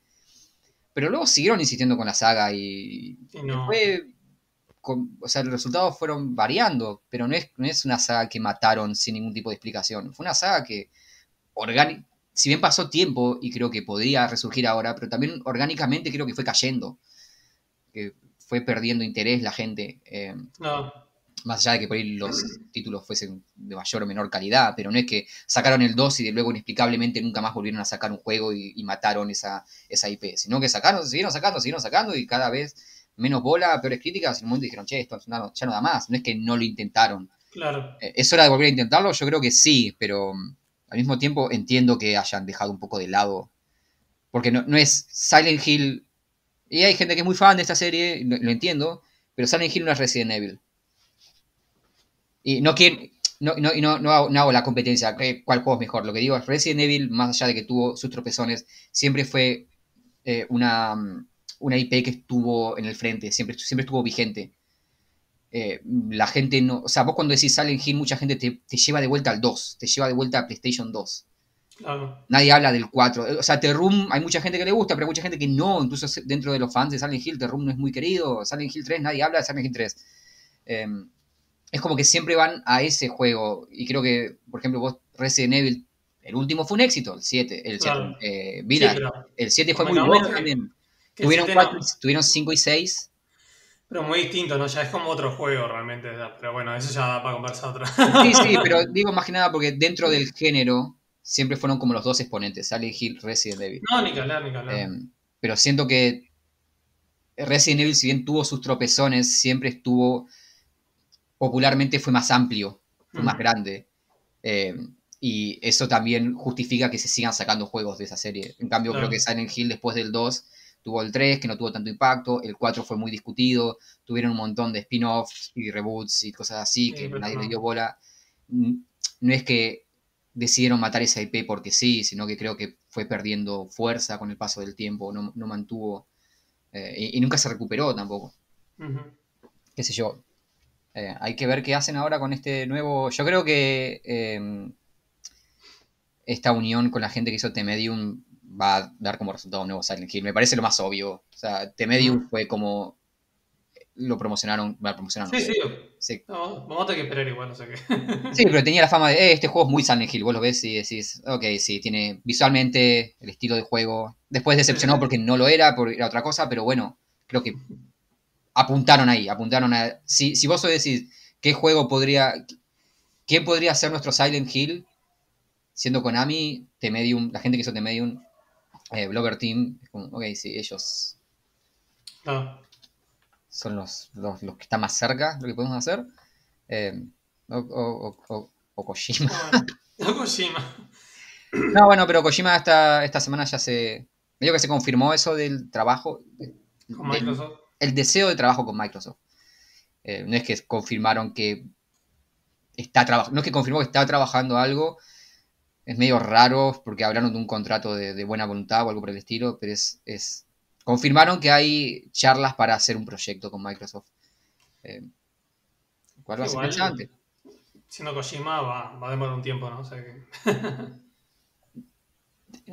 no, es... Tal, tal, no sé, no se sabe, no, no se sabe con Kojima, con Kojima no se sabe. Eh, no, no pasó tanto tiempo. de- Desde Metal Gear Solid 5 hasta Death Stranding no, no pasó tanto tiempo, ¿no? Pero de que, dije- que dijo que, o sea, de que se fue y empezó y dijo que iba a empezar con este nuevo proyecto. ¿Cuánto pasaron? ¿Unos tres años o más? ¿no? Sí, bueno, pero estuvo. eh, Metal Gear Solid 5 f- 2015. Eh, no, Por eso, por eso te digo, no pasaron unos cuantos años. sí, no, aparte tuvo. En medio estuvo todo el quilombo de que, ok, me voy. Iba a decir quedó libre, como si fuese un jugador de fútbol. Eh, Pero es un jugador, es una estrella. Sí, bueno, pero, pero ahora está trabajando, está, está independiente, porque antes era Kojima, era, era co- co- con, con, con Kosh- Koyami, Koyami. porque era, era Kojima estaba en Sí, sí, Konami, sí, sí, sí, era y ahora está más por su cuenta. De hecho, esto eso le permite estar trabajando con Microsoft y todo eso, pero bueno. Es Eh, independiente y luchón. en fin, eso fue la, la, la, la no noticia. el- hubo más cosas, o, o sea, Pero igual, a ver. Mira, vamos, a- vamos a así enganchamos los, los temas. Mira cómo estamos, ¿eh? Que el Silent Hill necesita un remake o algo así, ¿no? Como. como Pero van a sacar ahora. lo hicieron. Hicieron sí, un remake pero- del 1 y no Y fue no. bien el remake del 1. Eh, Bueno, ¿y qué decís que ahora con el de Dead Space que van a sacar? mm, lo de Dead Space es raro porque medio que esta semana se confirmó y seguramente para cuando estén escuchando esto ya va a haber algo por ahí más concreto, pero al momento de grabar este episodio, eh, lo que se confirmó es que están, se, se está trabajando un nuevo Dead Space, pero todavía no está claro si va a ser un reboot o un remake. Mm. Está, es- es- eso no, no, no está definido. Lo cual son cosas muy distintas. No es lo mismo un reboot, no es lo mismo remake, no es lo mismo remaster. Eh, pero eso disparó también a mucha discusión respecto a si es necesario hacer un, un- un remake del Dead Space 1. Em, porque ¿De qué año era? Ahora me, me quedé con duda. ah, 2008? No, 2011. 2011, o sea. No, no, no, no, 2011 no. Eh, 2011 es el 2. Ah, Em, 2008, 2008, tenía razón yo. 2008. Em, pero qué sé yo, yo lo jugué hace no mucho, hace el año pasado o el anterior. Y e- es raro porque es un juego que envejeció respecto al resto de las, de las entregas. ujú. Pero si lo jugás como juego individual me parece que, que está totalmente vigente. Sí, por ahí me decís, ok, un remaster con texturas más bonitas, mayor resolución, bla, bla, bla, todo eso. Sí, podría beneficiarse de eso. Pero luego como juego, yo creo que envejeció bastante bien, ¿no? Es un juego que digas, ok, sí, se nota el paso de los años, se nota que necesitan actualizar mecánicas. Sí, si lo comparás con el 2, por ejemplo. Pero creo que eh, en aspectos que mm, también no creo que requieran de un rework total. La diferencia más grande entre el 1 y el 2 es que el 2 se centra más en la parte narrativa. De hecho, Isaac, el personaje, habla en el Sí, 2. sí. En el 1 no habla él. Sí, no, no, no, eso no. De hecho, en el 1 ni siquiera vemos la cara. Le vemos la cara al comienzo, unos minutos, cuando el juego inicia. Sí. Y luego él se pone la máscara, el casco ese, y nunca más le volvemos a ver la cara. No, tiene su historia, sigue estando y en el 2 la continúan, pero si algo desentona en el 1 respecto al 2 y al resto de la serie, es eso, es el salto narrativo, es como de pronto Isaac pasa de ser este personaje silencioso y casi hueco a este sujeto con una personalidad definida y protagonismo, está, estamos todo el tiempo escuchándolo hablar y viendo sus emociones. Pero luego Mm. jugablemente no se siente como un juego que necesite un remake total. A mí, este tipo de cosas de. Más allá de, de Dead Space, o sea, en general, o sea, me gusta que lo hagan, pero más que nada como para conservar esos juegos, ¿no? Pues son juegos que, que ahora no nos damos cuenta, pero este, dentro de unos años, cuando van cambiando las generaciones de sistema operativo, de hardware, esos juegos después son muy difíciles de poder volver a jugarlos y como que se terminan perdiendo, ¿no? Este, Sí, pero- Ahora, por suerte, como que estamos como, o veo, estamos, a ver, estoy viendo como que la, la industria como que está haciendo que los juegos sean compatibles a futuro, ¿no? O sea, como no es como un, bueno, mato a esto y que después que reviente todo. Mm, Eh, No sé, porque hoy también tenemos cada vez más presente el concepto de juego como servicio o juego online, y eso también es como, ok, ¿qué va a pasar esto en, bueno, eso también, bueno, sí, sí, eso tengo, sí, pero... en Pero lo 10 que me refiero es que, yo qué sé, por ejemplo, eh, no, para decirte un ejemplo, a ver, Diablo 2, o sea, el, original, tipo, si querés jugarlo ahora, o sea, no te digo que tenés problemas, no, no tenés que ser un ingeniero de la NASA, pero da, alguna cosita hay que toquetear como para poder jugarlo. Este, Sí, sí, especialmente, o sea, o juegos como los viejos eh, eh, Baldur's Gate, por ejemplo, también, bueno. si querías jugarlo en resoluciones altas o cosas así. Pero yo creo que justamente Dead Space 1 no es el caso. Creo que Dead Space 1 hoy tranquilamente lo puedes jugar sin muchos problemas. Y en todo caso, sí vería un, re- un remaster. Ok, sacar el juego de nuevo con texturas más lindas, opciones para PCs más modernas, con resoluciones más altas y todo eso. Pero un remake total. Porque también corres el riesgo de, qué sé yo. Yo creo que hay muchos puntos desde los cuales puedes tomar un remake. Eh, por ejemplo, no sé, uno que generó mucha discusión eh, fue el Demon Souls. Ujú. Demon Souls, vos lo ves y lo comparás con el original, el remake de PlayStation 5 con el original, y decís, ok, Sí. es un juego nuevo. Claro. O sea, es obvio, la remake era obvia. Ahora, por ejemplo, eh, estas últimas semanas miraba que la comunidad speedrunner está aplicando los mismos, las mismas estrategias para el Demon Souls nuevo Sí. que para el viejo. ¿Por qué? Porque el código es el mismo. O sea, la remake bien. es solamente visual.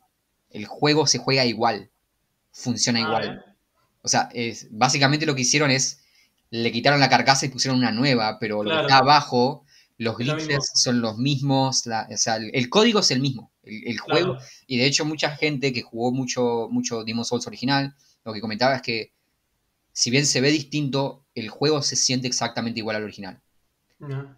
Y ahí entra un poco la discusión de, ok, si vas a hacer una remake así, ¿realmente estás haciendo una remake así o estás haciendo un remaster que va un paso más allá? Sí. Porque vos, por ejemplo, llevemos, llevemos el concepto de remake a otras disciplinas artísticas. Sigamos hablando del arte de los videojuegos. Vos cuando ves una película, una, una remake, no ves los mismos actores, no ves la misma película. Vos, es, vos un remaster. una- ok, compré Star Wars en Blu-ray. Ok, es un remaster, es más linda, tiene mayor resolución, los colores son mejores, más nítida el sonido, se escucha mejor, todo el asunto.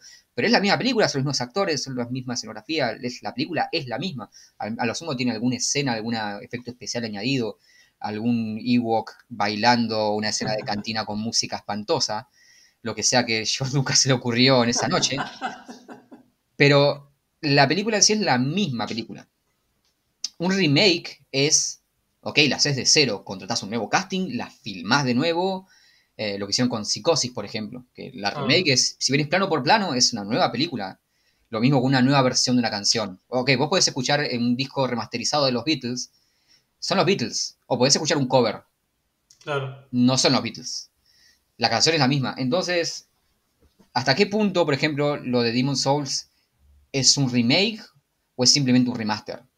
Si el juego es el mismo mecánicamente, si la base es la misma y solamente cambiaste lo visual, ¿por qué no es un remaster solamente? Ok, está bien, en lugar de cambiar, no cambiaste las texturas nada más, cambiaste los modelos, cambiaste los efectos, cambiaste eh, los escenarios, pero el juego es exactamente uno a uno lo mismo. El código es el mismo, el funcionamiento es igual. Ahí habría que ver también si, por ejemplo, si le hacen un remake o un remaster, dependiendo de si qué piensen ellos que venda, ¿no? Porque si solamente le cambias las texturas y lo dejas más bonito, como, decí- como estás diciendo vos, este, venderá como si le arreglás mecánicas del juego que tal vez hoy en día ya no, no, no, no se sabe, se sabe que no funcionan. Ahí podría ser que valga la, bueno, valga la pena hacerlo, Mm. ¿no? Sí, un poco como lo que hicieron con Resident Evil. Ahí va, ahí va. Sí, sí, sí. Vos mirás, por ejemplo, Resident Evil Remake. Ok, tiene sentido porque si vos mirás el original, es un juego que es muy difícil jugar hoy en día, el original. Tenés cámara fija, controles de tanque, aparte de los gráficos, pero bueno, mecánicamente también. O sea, no, vos, vos si haces Resident Evil Remake, si Resi- la remake de Resident Evil 2 era solamente visual, igual se iba a sentir viejo. Porque tenés cuestiones de, ok, un juego hoy en 2020 con, con controles de tanque, 2021, con controles de tanque no puedes hacer, con cámara fija es muy difícil, tenés que actualizarlo, pero siento que Dead Space no está tan atrás, no, no, es, no es la época de Resident. Claro, obvio, no, no, no, no. sé, no, no veo que no veo que tanto puedan cambiar el juego. Salvo que digan, ok, ¿saben qué? Dead Space 3 terminó mal la historia. Vamos a reiniciarse un reboot. claro, un reboot. Bueno. no sé, yo igual este. Lo que estaba pensando ahora mientras estabas hablando vos. Es de que este. Bueno, que mucha gente dice que el tema de gráficos como que le toca. Entonces tal vez van a un juego que, que sea Dead Space, que para, por ejemplo, para mí está perfecto.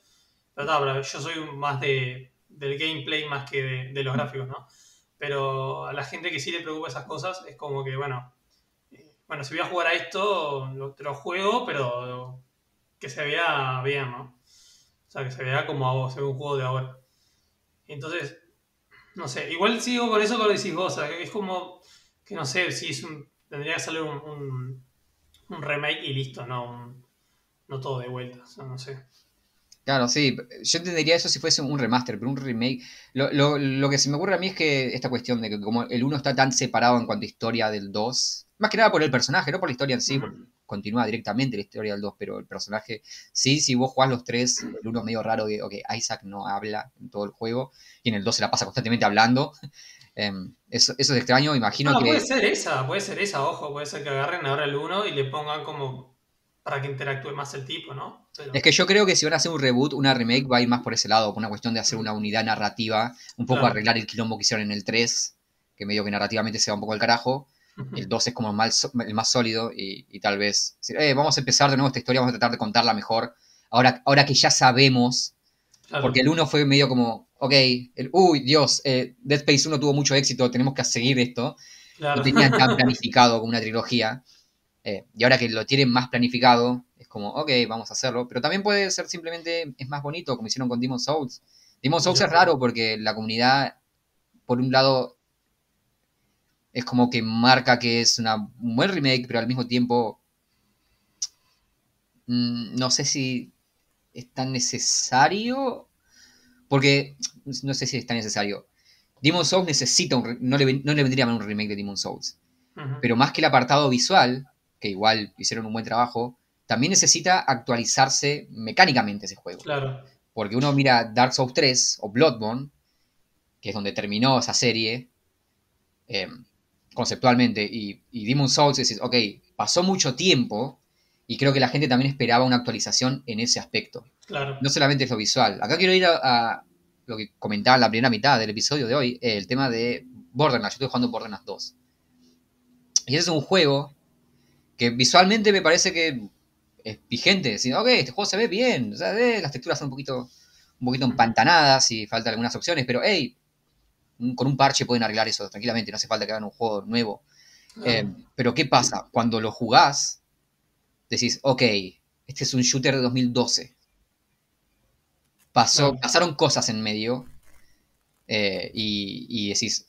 Y cuando jugás Borderlands 3, decís, ok, acá en Borderlands 3, este es un, este es un juego de ahora. Claro. Si bien creo que el tiempo que pasó entre el 2 y el 3 eh, requiere de mayores cambios a la fórmula del juego en sí, como shooter, se siente más actual el 3 que el 2. Entonces ahí decís, es un juego que mecánicamente necesita una actualización. Em, entonces creo que hay muchos aspectos también a tener en cuenta, no solamente el apartado visual. No, sí, está bueno, está bueno. Em. Pero bueno, al final, al cabo, todo esto lo que mueve en realidad es por la plata, así que... o sea... Sí, mm, me pregunto cuánto habrá influido eh, en, EA el tema de la Legendary Edition de Mass Effect. Es cierto, porque en eso... esta decisión. Aunque ya hace tiempo igual se viene dando el rumor de eh, Dead Space, tal vez vuelva, tal vez no. En un momento hasta se hablaba de tal vez... Al principio el rumor creo que era que había iba a haber un nuevo Dead Space. Ese era el rumor. O sea, un, Dead Space 4, un spin-off Ahora medio que el rumor fuerte es, ok, va a haber reboot o remake. Eso también es interesante, ok, si va a ser un reboot, Pues ya era interesante. sí, yo creo que.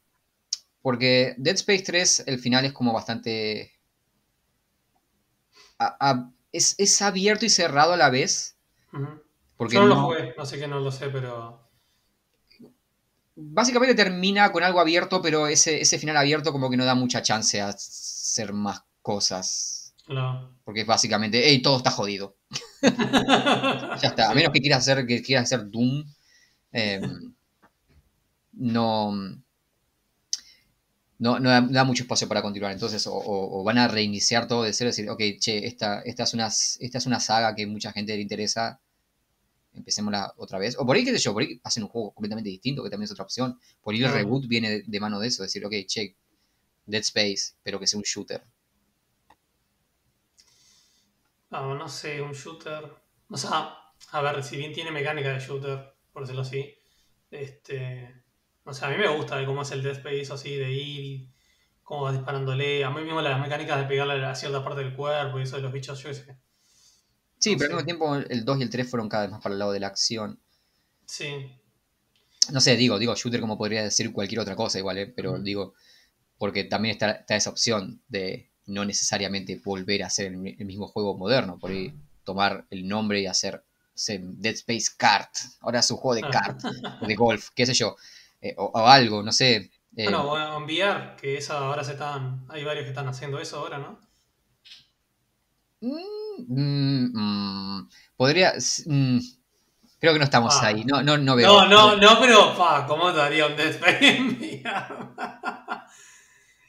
ya me asustaba con el 1 así, no, imagínate con eso, con los cascos. No, no veo a EA haciendo un, un, VR, un VR más que nada, porque no, no, es, un público muy grande tampoco. pero mirá que, fuera de joda, este, ahora con el tema de las, de las de PlayStation, ahora que Steam va a sacar este, está con una cosa por de ahí con, el tema del VR y no me acuerdo si era con Microsoft que iban a hacer algo. O sea, se sabe que a fin de año va a salir algo, no se sabe si es este, la, consola esa que, que están, se está rumoreando, una consola portátil de, Steam. O, otra. Sí, otra. porque eso es lo que quieren los usuarios de Steam, una consola. ya les fue muy bien la primera vez. o que sea el VR o sea, que sea con el equipo, que se puede usar el, el Vive y eso. Entonces, no sé, o sea, como que hay, se está apostando de a poco. Sí, pero pasa que el tema con el VR es que hay muchos problemas más allá del dispositivo que todavía no solucionaron. Eh, sí, el tema del Sickness Motion, ese que, Sí, temas de accesibilidad, el tema del espacio también. También. Eh, el tema de tener un lugar donde instalarlo. Yo, por ejemplo, si me regalaron un coso de VR, no puedo usarlo. ¿Por qué? Porque no tengo lugar acá. Claro. Para usar eso. Eh, es, también en cuestión de accesibilidad es un poco inseguro usarlo solo. Es como, mucha gente dice, hey, no, me animo a usar esto solo por, por cuestiones de espacio. Eh, justamente, ok, podría ponerlo acá, pero tengo, cosas, me da un poco de miedo. o sea, yo tenía un cuarto, ahora estoy, ahora como en un cuarto más grande, pero antes tenía un cuarto chiquito. Y, o sea, me da, o sea, jugaba lo que se dice eh, parado, o sea, pero tenés dos modos, tenés el modo que te toda la habitación y caminás, o puedes jugar parado y que te quedas quieto en el lugar y te moves. Obviamente que tal, si tenés una cosa a, mano para pegar con la mano, obviamente que la vas a romper, ¿no? Pero este, te que tener el, espacio suficiente como por lo menos estirar los brazos. Claro. Este, o sea, sí, o sea, es verdad, la habitación, el lugar, sí, lo necesitas. Tampoco precisas, no te imagines que precisas una habitación de, no sé, de, 4x4, ¿no? Claro, pero el tema es que si vos ponerle, tenés distintos tipos de, herramientas para la movilidad. Eh, eso también tienes que adaptarlo a cada experiencia. Eh, es muy difícil también desarrollar un producto sabiendo que, ok, bueno, ¿cómo se va a mover el personaje en este espacio? ¿Vas a caminar? ¿Vas a usar el teletransporte? Porque... No, mira, la mayoría, hoy en día, la mayoría es... El teletransporte ya casi no se usa. O sea, te digo yo porque lo tengo, ¿no? Al, ver. El teletransporte casi no se usa. O sea, muy pocos juegos lo siguen usando la verdad es, es horrible. O sea, no solo es horrible porque tenés que estar así dos horas apuntando donde, tenés, eh, donde querés ir, este, sino que después que te moves te mareás, porque claro, estás así, vas a otro lado y el, cerebro hace... sí, desorienta. Sí, sí, sí. Este, entonces, lo- todos tienen el, el- para moverte. Te moves con el- la palanquita o con lo que tenga, dependiendo de lo que uses. Este, obviamente que todos te dejan moverte libre. O sea, si vos caminas vos físicamente te vas a mover. Pero más allá de eso, tenés siempre para moverte con, con el mando. O sea, eso es imposible que lo saquen. A menos que te compres uno de estos cosos que son como unos caminadores. que Sí, sí. No, no. Eso es una locura, refiero- ¿no? O sea, ya estamos hablando de... Sí, sí, no, requerir eso es un nivel de inversión ridículo. Más que nada me refiero al hecho de tener en, en cuenta esas opciones de movilidad a la hora de diseñar un juego. Es decir, ok, No, bueno, eh, más que nada a la hora de eh, diseñar elementos más complejos. Porque vos podés diseñar un... Yo creo que los juegos que por ahí diseñan, eh, se diseñan pensando en VR, son juegos que funcionan bien en VR. No. Bueno, por ejemplo, el Half-Life Alyx, este, es tremendo juego. O sea, yo estoy esperando poder mejorar la computadora para poder jugarlo, en realidad. Pero este, es tremendo juego porque explota todo lo de VR, ¿no? Claro, pero podría Y jugar es- ese juego fuera de VR. Claro, ahí ese, es otro tema. Ese es otro tema que yo creo que no. ¿Sabes por qué? Porque yo creo que ese juego está hecho para VR. Claro. O sea, ese juego, si vos no lo juegas en VR, no tiene gracia. O sea, es un Half-Life, ¿no? Pero más allá de eso, no tiene gracia. O sea, pues, el tema de poder agarrar las cosas, vos ir a agarrarlas y tirarlas para hacer, para distraer o lo- algunos puzzlecitos que tiene y eso. O sea, son cosas que tienen gracia porque vos la estás agarrando, ¿entendés? Porque vos Claro, es- es- físicamente ese es el. es- ese es, me parece que el, el tema para mí es. Ok, si haces un juego que funcione en VR, tiene que ser en VR. Y si haces algo que tenga que funcionar fuera y dentro de VR, es como, ok, vas a quedar. Creo que el único juego que logró hacer eso es Resident Evil 7. Verá, y eso te iba a decir, otro juego es The Forest. The Forest Sí. tiene para jugar en VR, yo lo jugué en VR, y la verdad, yo no sé si la, la sensación esa de miedo que te dan los bichos, yo no sé si fue más grande con el, con el VR o no. No, no, sí, de hecho, bueno, Resident Evil también la gente decía que la experiencia era. Está muy bueno, o sea, y es un juego que tal lo puedes jugar. Es más, yo lo jugaba con gente que estaba sin el VR y yo estaba con VR. Y estamos jugando a la par y, y jugábamos lo más bien, o sea, no, no había una diferencia. Bueno, miento, hay una diferencia de estamina que no, no se gasta, o te gasta muy poquito el VR comparado con el, la PC, pero más allá de eso. este, Sí, yo creo que todavía sigue siendo muy de nicho el VR. Más allá del tema del acceso. Porque también tenés otra cosa que con Resident Evil pasaba, pasaba mucho, que eran muchas reviews que leía, decían, es fantástica la experiencia, se controla bien, es aterrador el juego. Al mismo tiempo es un juego largo. No quiero jugarlo todo con VR. Quiero. claro. Tengo, tengo una pantalla 4K y un sillón, quiero sentarme y jugarlo. es lo que me pasa a mí también. Es como. Me gusta la experiencia VR, pero me gusta la experiencia VR en su momento. A ver, no me voy a sentar a jugar 4 o 5 horas parado. No, no, ni que hablar. Sí, sí, sí, sí, sí. O sea, no lo veo como, bueno, esto va a ser lo que... El futuro del game. El futuro, o sea, el futuro, o sea, no Es como una nueva va a ser experiencia. todo con VR. No, no creo, no, no, eso sí, tal cual que no lo creo. Es, es un poco como, no sé, el cine 3D. ¿Es el futuro del cine? No, pero es una nueva experiencia de- del cine. Eh, creo que el. VR va a ser igual, ¿no? Porque, a ver, yo todo bien, pero no quiero jugar, qué sé yo, Age of Empires 2 en VR, no lo voy a jugar nunca en mi vida, no me interesa. No, no.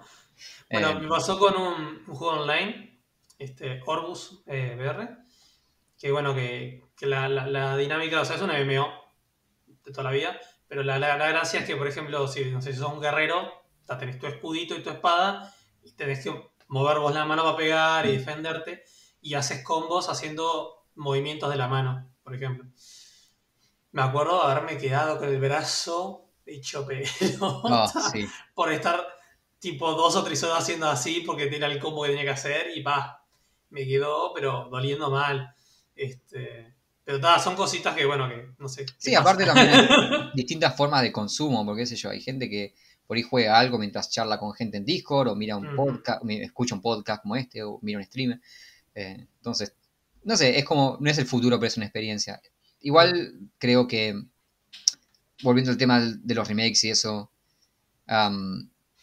para mí los remakes son como con las películas deberían va, las películas también creo que debería ser así y es que creo que el mejor remake es el que salva un proyecto que por ahí estaba demasiado adelantado a su época. Mm, Es decir, ok, esta película de los años 80 es buena en idea, pero por ahí los efectos especiales todavía no estaban ahí para llevarla a cabo, no, no tuvo en su momento el presupuesto que debería haber tenido, pero la idea está buena, pasa mucho con las películas de los 70, de los 80, que las mirás y decís, me gustaría que la hagan ahora, porque sé que si la hacen ahora, con más presupuesto y con mejores efectos especiales, esta sería una gran película. Eh, y creo que esas son las mejores remakes en el cine, y creo que en los videojuegos debería por ahí eh, empezar a, a- a mirarse ese, más de más que ok hagamos un remake de un juego que tuvo éxito. Hagamos un remake de un juego que por ahí no tuvo éxito en su momento por limitaciones técnicas. Claro. por ahí no tuvo las chances que debería haber tenido. No sé no se me ocurre un ejemplo ahora pero qué sé yo. No sé eso, eso sería un buen tema. Juegos que que por ahí estaban muy adelantados o que por ahí no tuvieron recortes o, o- o no tuvieron la atención que deberían haber tenido. Eh, creo que ese es, ese es una- un, buen, un buen objetivo para remakes. Rescatar cosas que, que por ahí no tuvieron su, su chance. Estoy tratando de pensar algo. Mm, No me sale, la verdad, me, me acuerdo de unos juegos que me gustaría que hagan remake, pero. este. Por ejemplo, un Baran Story me encantaría.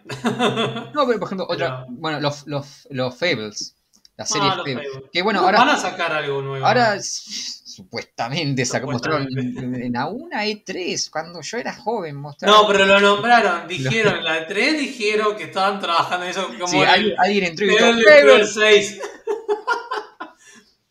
Dijeron como así, existe. ahí va, así de atrás, tipo gritando. Sí, sí, sí. Alguien- en la presentación de, de- de Microsoft alguien puso en un comentario Fable y ya está, eso es todo, eso es todo lo que hubo.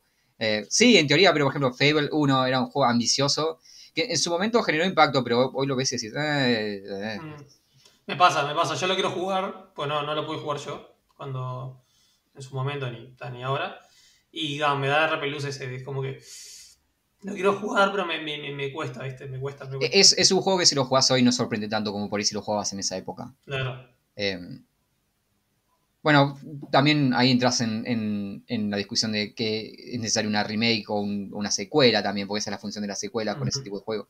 Pero mm, sí, o, o mucho con los juegos online, con los MMOs, es decir, ok, bueno, este juego online de su época, eh, no sé, un, un Second Life. Bueno, ¿sabes cómo? Mirá, ¿sabes qué? Te voy a decir una. Eh, Ragnarok, por ejemplo. Ragnarok Online. Eh, pasa que, por ejemplo, a mí lo jugué mucho tiempo. Y hoy en día a veces, re- lo- lo- o sea, a veces no, lo recuerdo con mucho cariño. Pero no es un juego que podría jugarlo de vuelta. Pero sí me pasó, por ejemplo, con Tree of Savior, que es como, como el sucesor, así, Mm. este, no dicho de- del Ragnarok. eh, y como es, que cuando salió estaba como loco, lo jugué, jugué un montón de tiempo también.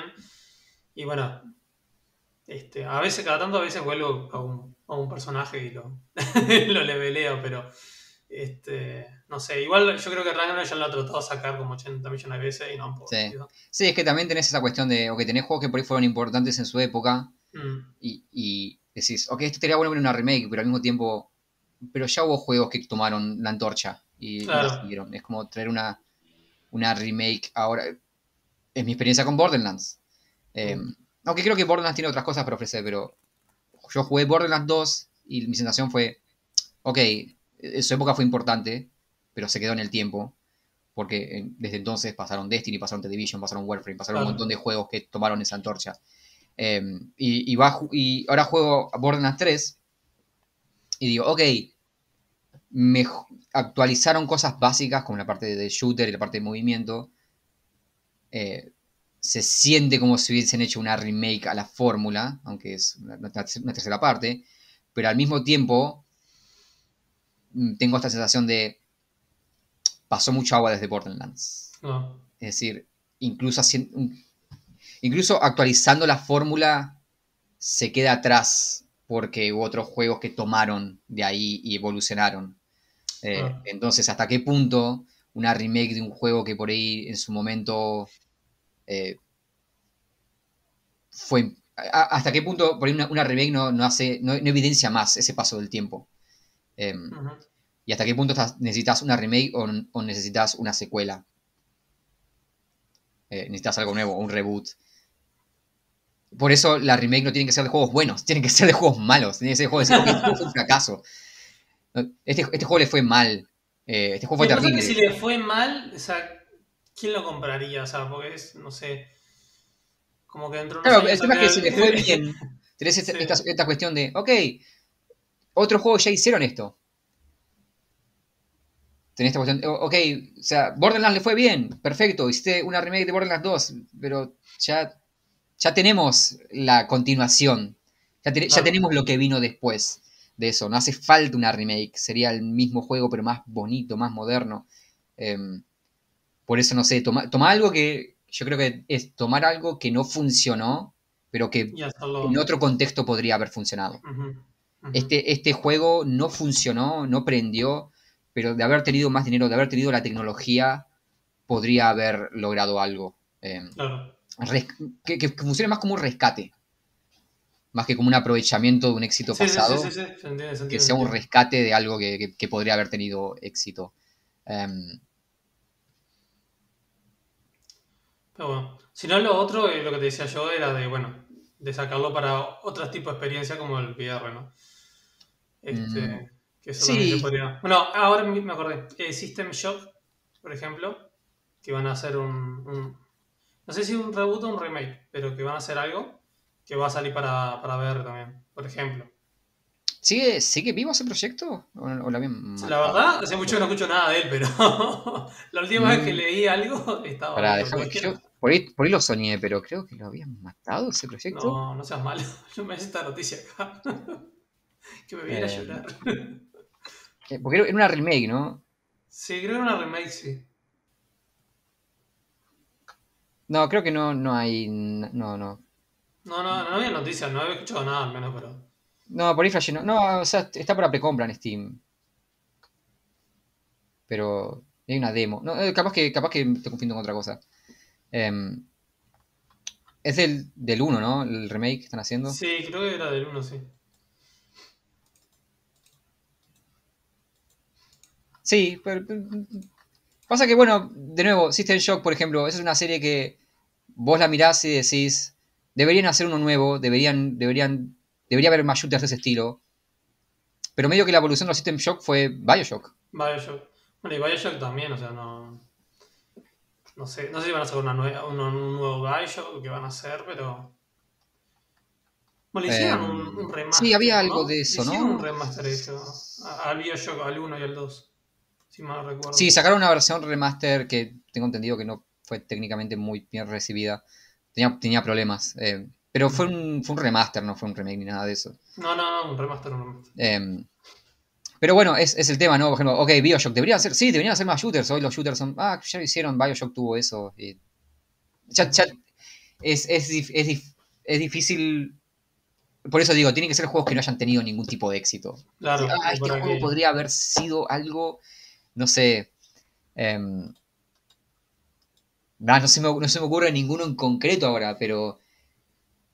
No sé, tipo, no sé, por ejemplo, Sport.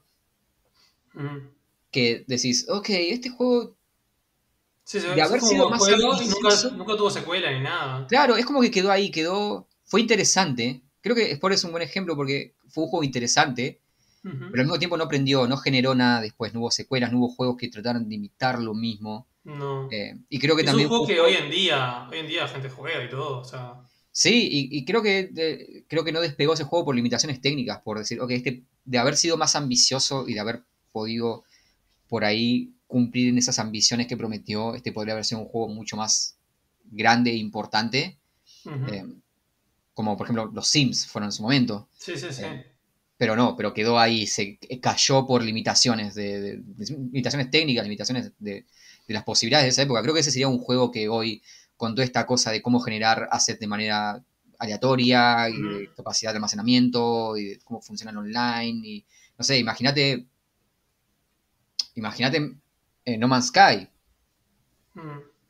lo, que- lo que puede hacer No Man's Sky con esta cuestión de generar monstruos de manera aleatoria, mundos infinitos. Sí, sí, no, estaría. Imagínate bueno, Sport sí. con esa tecnología, con esa cuestión online de, de- de intercambiar constantemente. eh, es- eso creo que es un- una buena forma de rescatar mediante remake o reboot cosas que... por ejemplo, eso sería un, un remake que compraría, pero así, de Sí, sí, sería de cero, pero sería un buen rescate, creo. Sí, Porque sí, no tenés sí. nada después de eso. No puedes decir, ah, bueno, pero ya eh, vino este otro juego y tomó lo que quisieron hacer Claro. o continuaron lo que quisieron hacer. No, quedó ahí, quedó aislado. Fue como, como una, una anomalía. Sí, sí, ahí y Sí. nada más, sí, sí, pero... Sí, tenés juegos que por ahí tomaron pequeñas cositas. No Man's Sky tomó esta cosita de, hey, generamos mod, pero no es no, pero vos no haces el bicho, no empezás de cero, como. Este.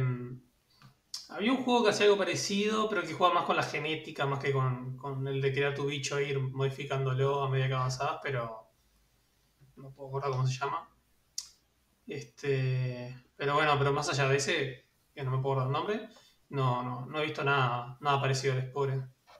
Claro, Spore era, ok, crear tu propia raza, crear tu propia civilización, de la Sí, sí, nada. sí. Y hacías eso, pero veías las limitaciones técnicas del momento, Mm. hasta dónde podías hacerlo, y, y ahí es cuando el juego me parece que caía. Ah, ok, Ah. bueno, sí, pero no es tan amplio como uno esperaría, y creo que hoy están las posibilidades para poder hacerlo. Bueno, en un futuro, por ahí no hoy, pero dentro de 10 años alguien puede decir, eh, che, ¿se acuerdan el spoil que, el spoil que queríamos hacerlo? Lo podemos hacer ahora. Claro. Eh, y creo que esa es la filosofía del remake. Que es O la que queríamos nosotros. ¿Eh? Sí, creo que la, la que estaría bueno que apliquen. En lugar de decir, che, ¿recuerdan esto que funcionó? Vamos a venderlo de nuevo. Más en, che, ¿recuerdan que esto que podría haber funcionado pero no lo hizo? Vamos a intentarlo de nuevo ahora. Vamos a darle otra chance, ahora que podemos. Exacto. Es lo que hacen mucho con. Bueno, iba a decir lo que hacen con el cine, lo que deberían hacer con el cine también. No, lo quería hacer con el cine también, sí, porque. Em, pero bueno, ahí están. No se sabe todavía. Seguramente esté más claro el tema de remake de Dead Space. Dead Space. Más adelante. Em, ojalá salga.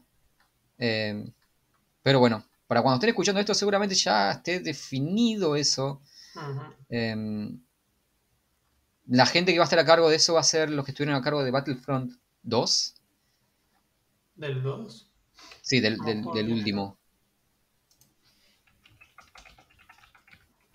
Eh, No me acuerdo si ha ido bien o no, pero. Ah, sí, a esta gente les fue re bien, sí. Sí, no, o sea, los que hicieron eh, Dead Space original están trabajando en otros juegos, eh, no están más con, no están más en EA. De hecho, están trabajando en un juego que es muy parecido a Dead Space también. Em, Suele pasar, eh. la, la reboot de Dead Space, la, la otra reboot. Em, pero bueno, va a haber más novedades, imagino, con todo esto. Creo que creo que después del éxito de Legendary Edition de Mass Effect, EA Sí, va a sí, estar sí. haciendo Va a estar remakes. haciendo. Especialmente desde que también esta semana dijeron, hey, ¿se acuerdan de el nuevo Dragon Age? Este año no va a haber nada. Ah, Ya dijeron que eh, van a hacer como una EA Next este año y aclararon que no va a haber absolutamente nada, lo cual uno hace Igual se, pensar. se esperaba. O sea, al menos yo lo esperaba. Yo no creo que. Ese juego va a demorar en salir. Deberían darle un tiro en la cabeza ya a BioWare y aceptar que está muerto porque, o sea, en serio. Mass Effect Andromeda se supone que fue una cagada porque desviaron toda la atención a Inquisition. Eh, Anthem lo mataron porque se supone que mandaron toda la gente a Inquisition. Eh, y ahora, hace dos años que no tenés absolutamente ninguna novedad de, de perdón, Inquisition. No sé si es Inquisition 2 No. o Dra- Dragon Age.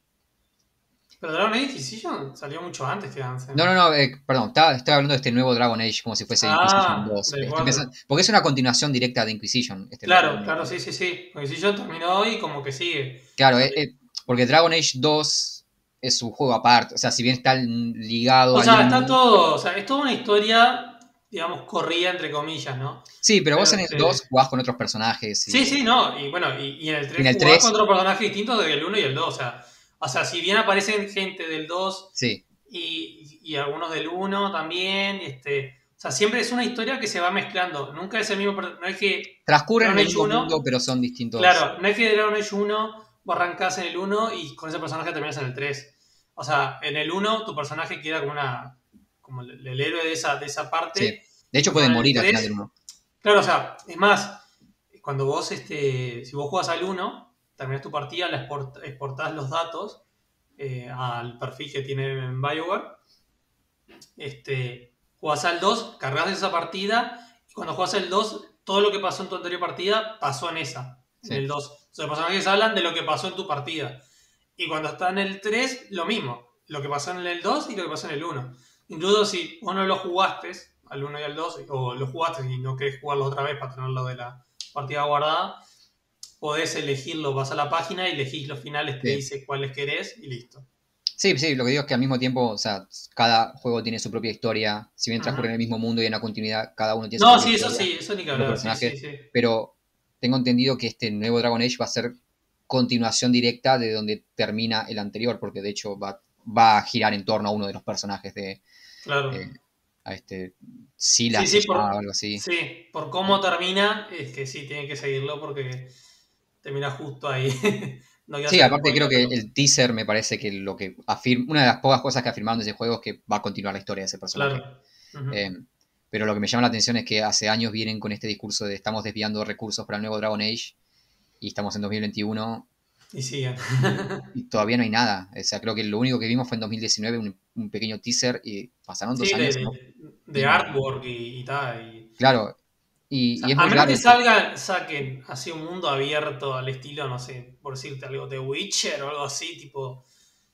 No sé, no sé qué están haciendo, la verdad.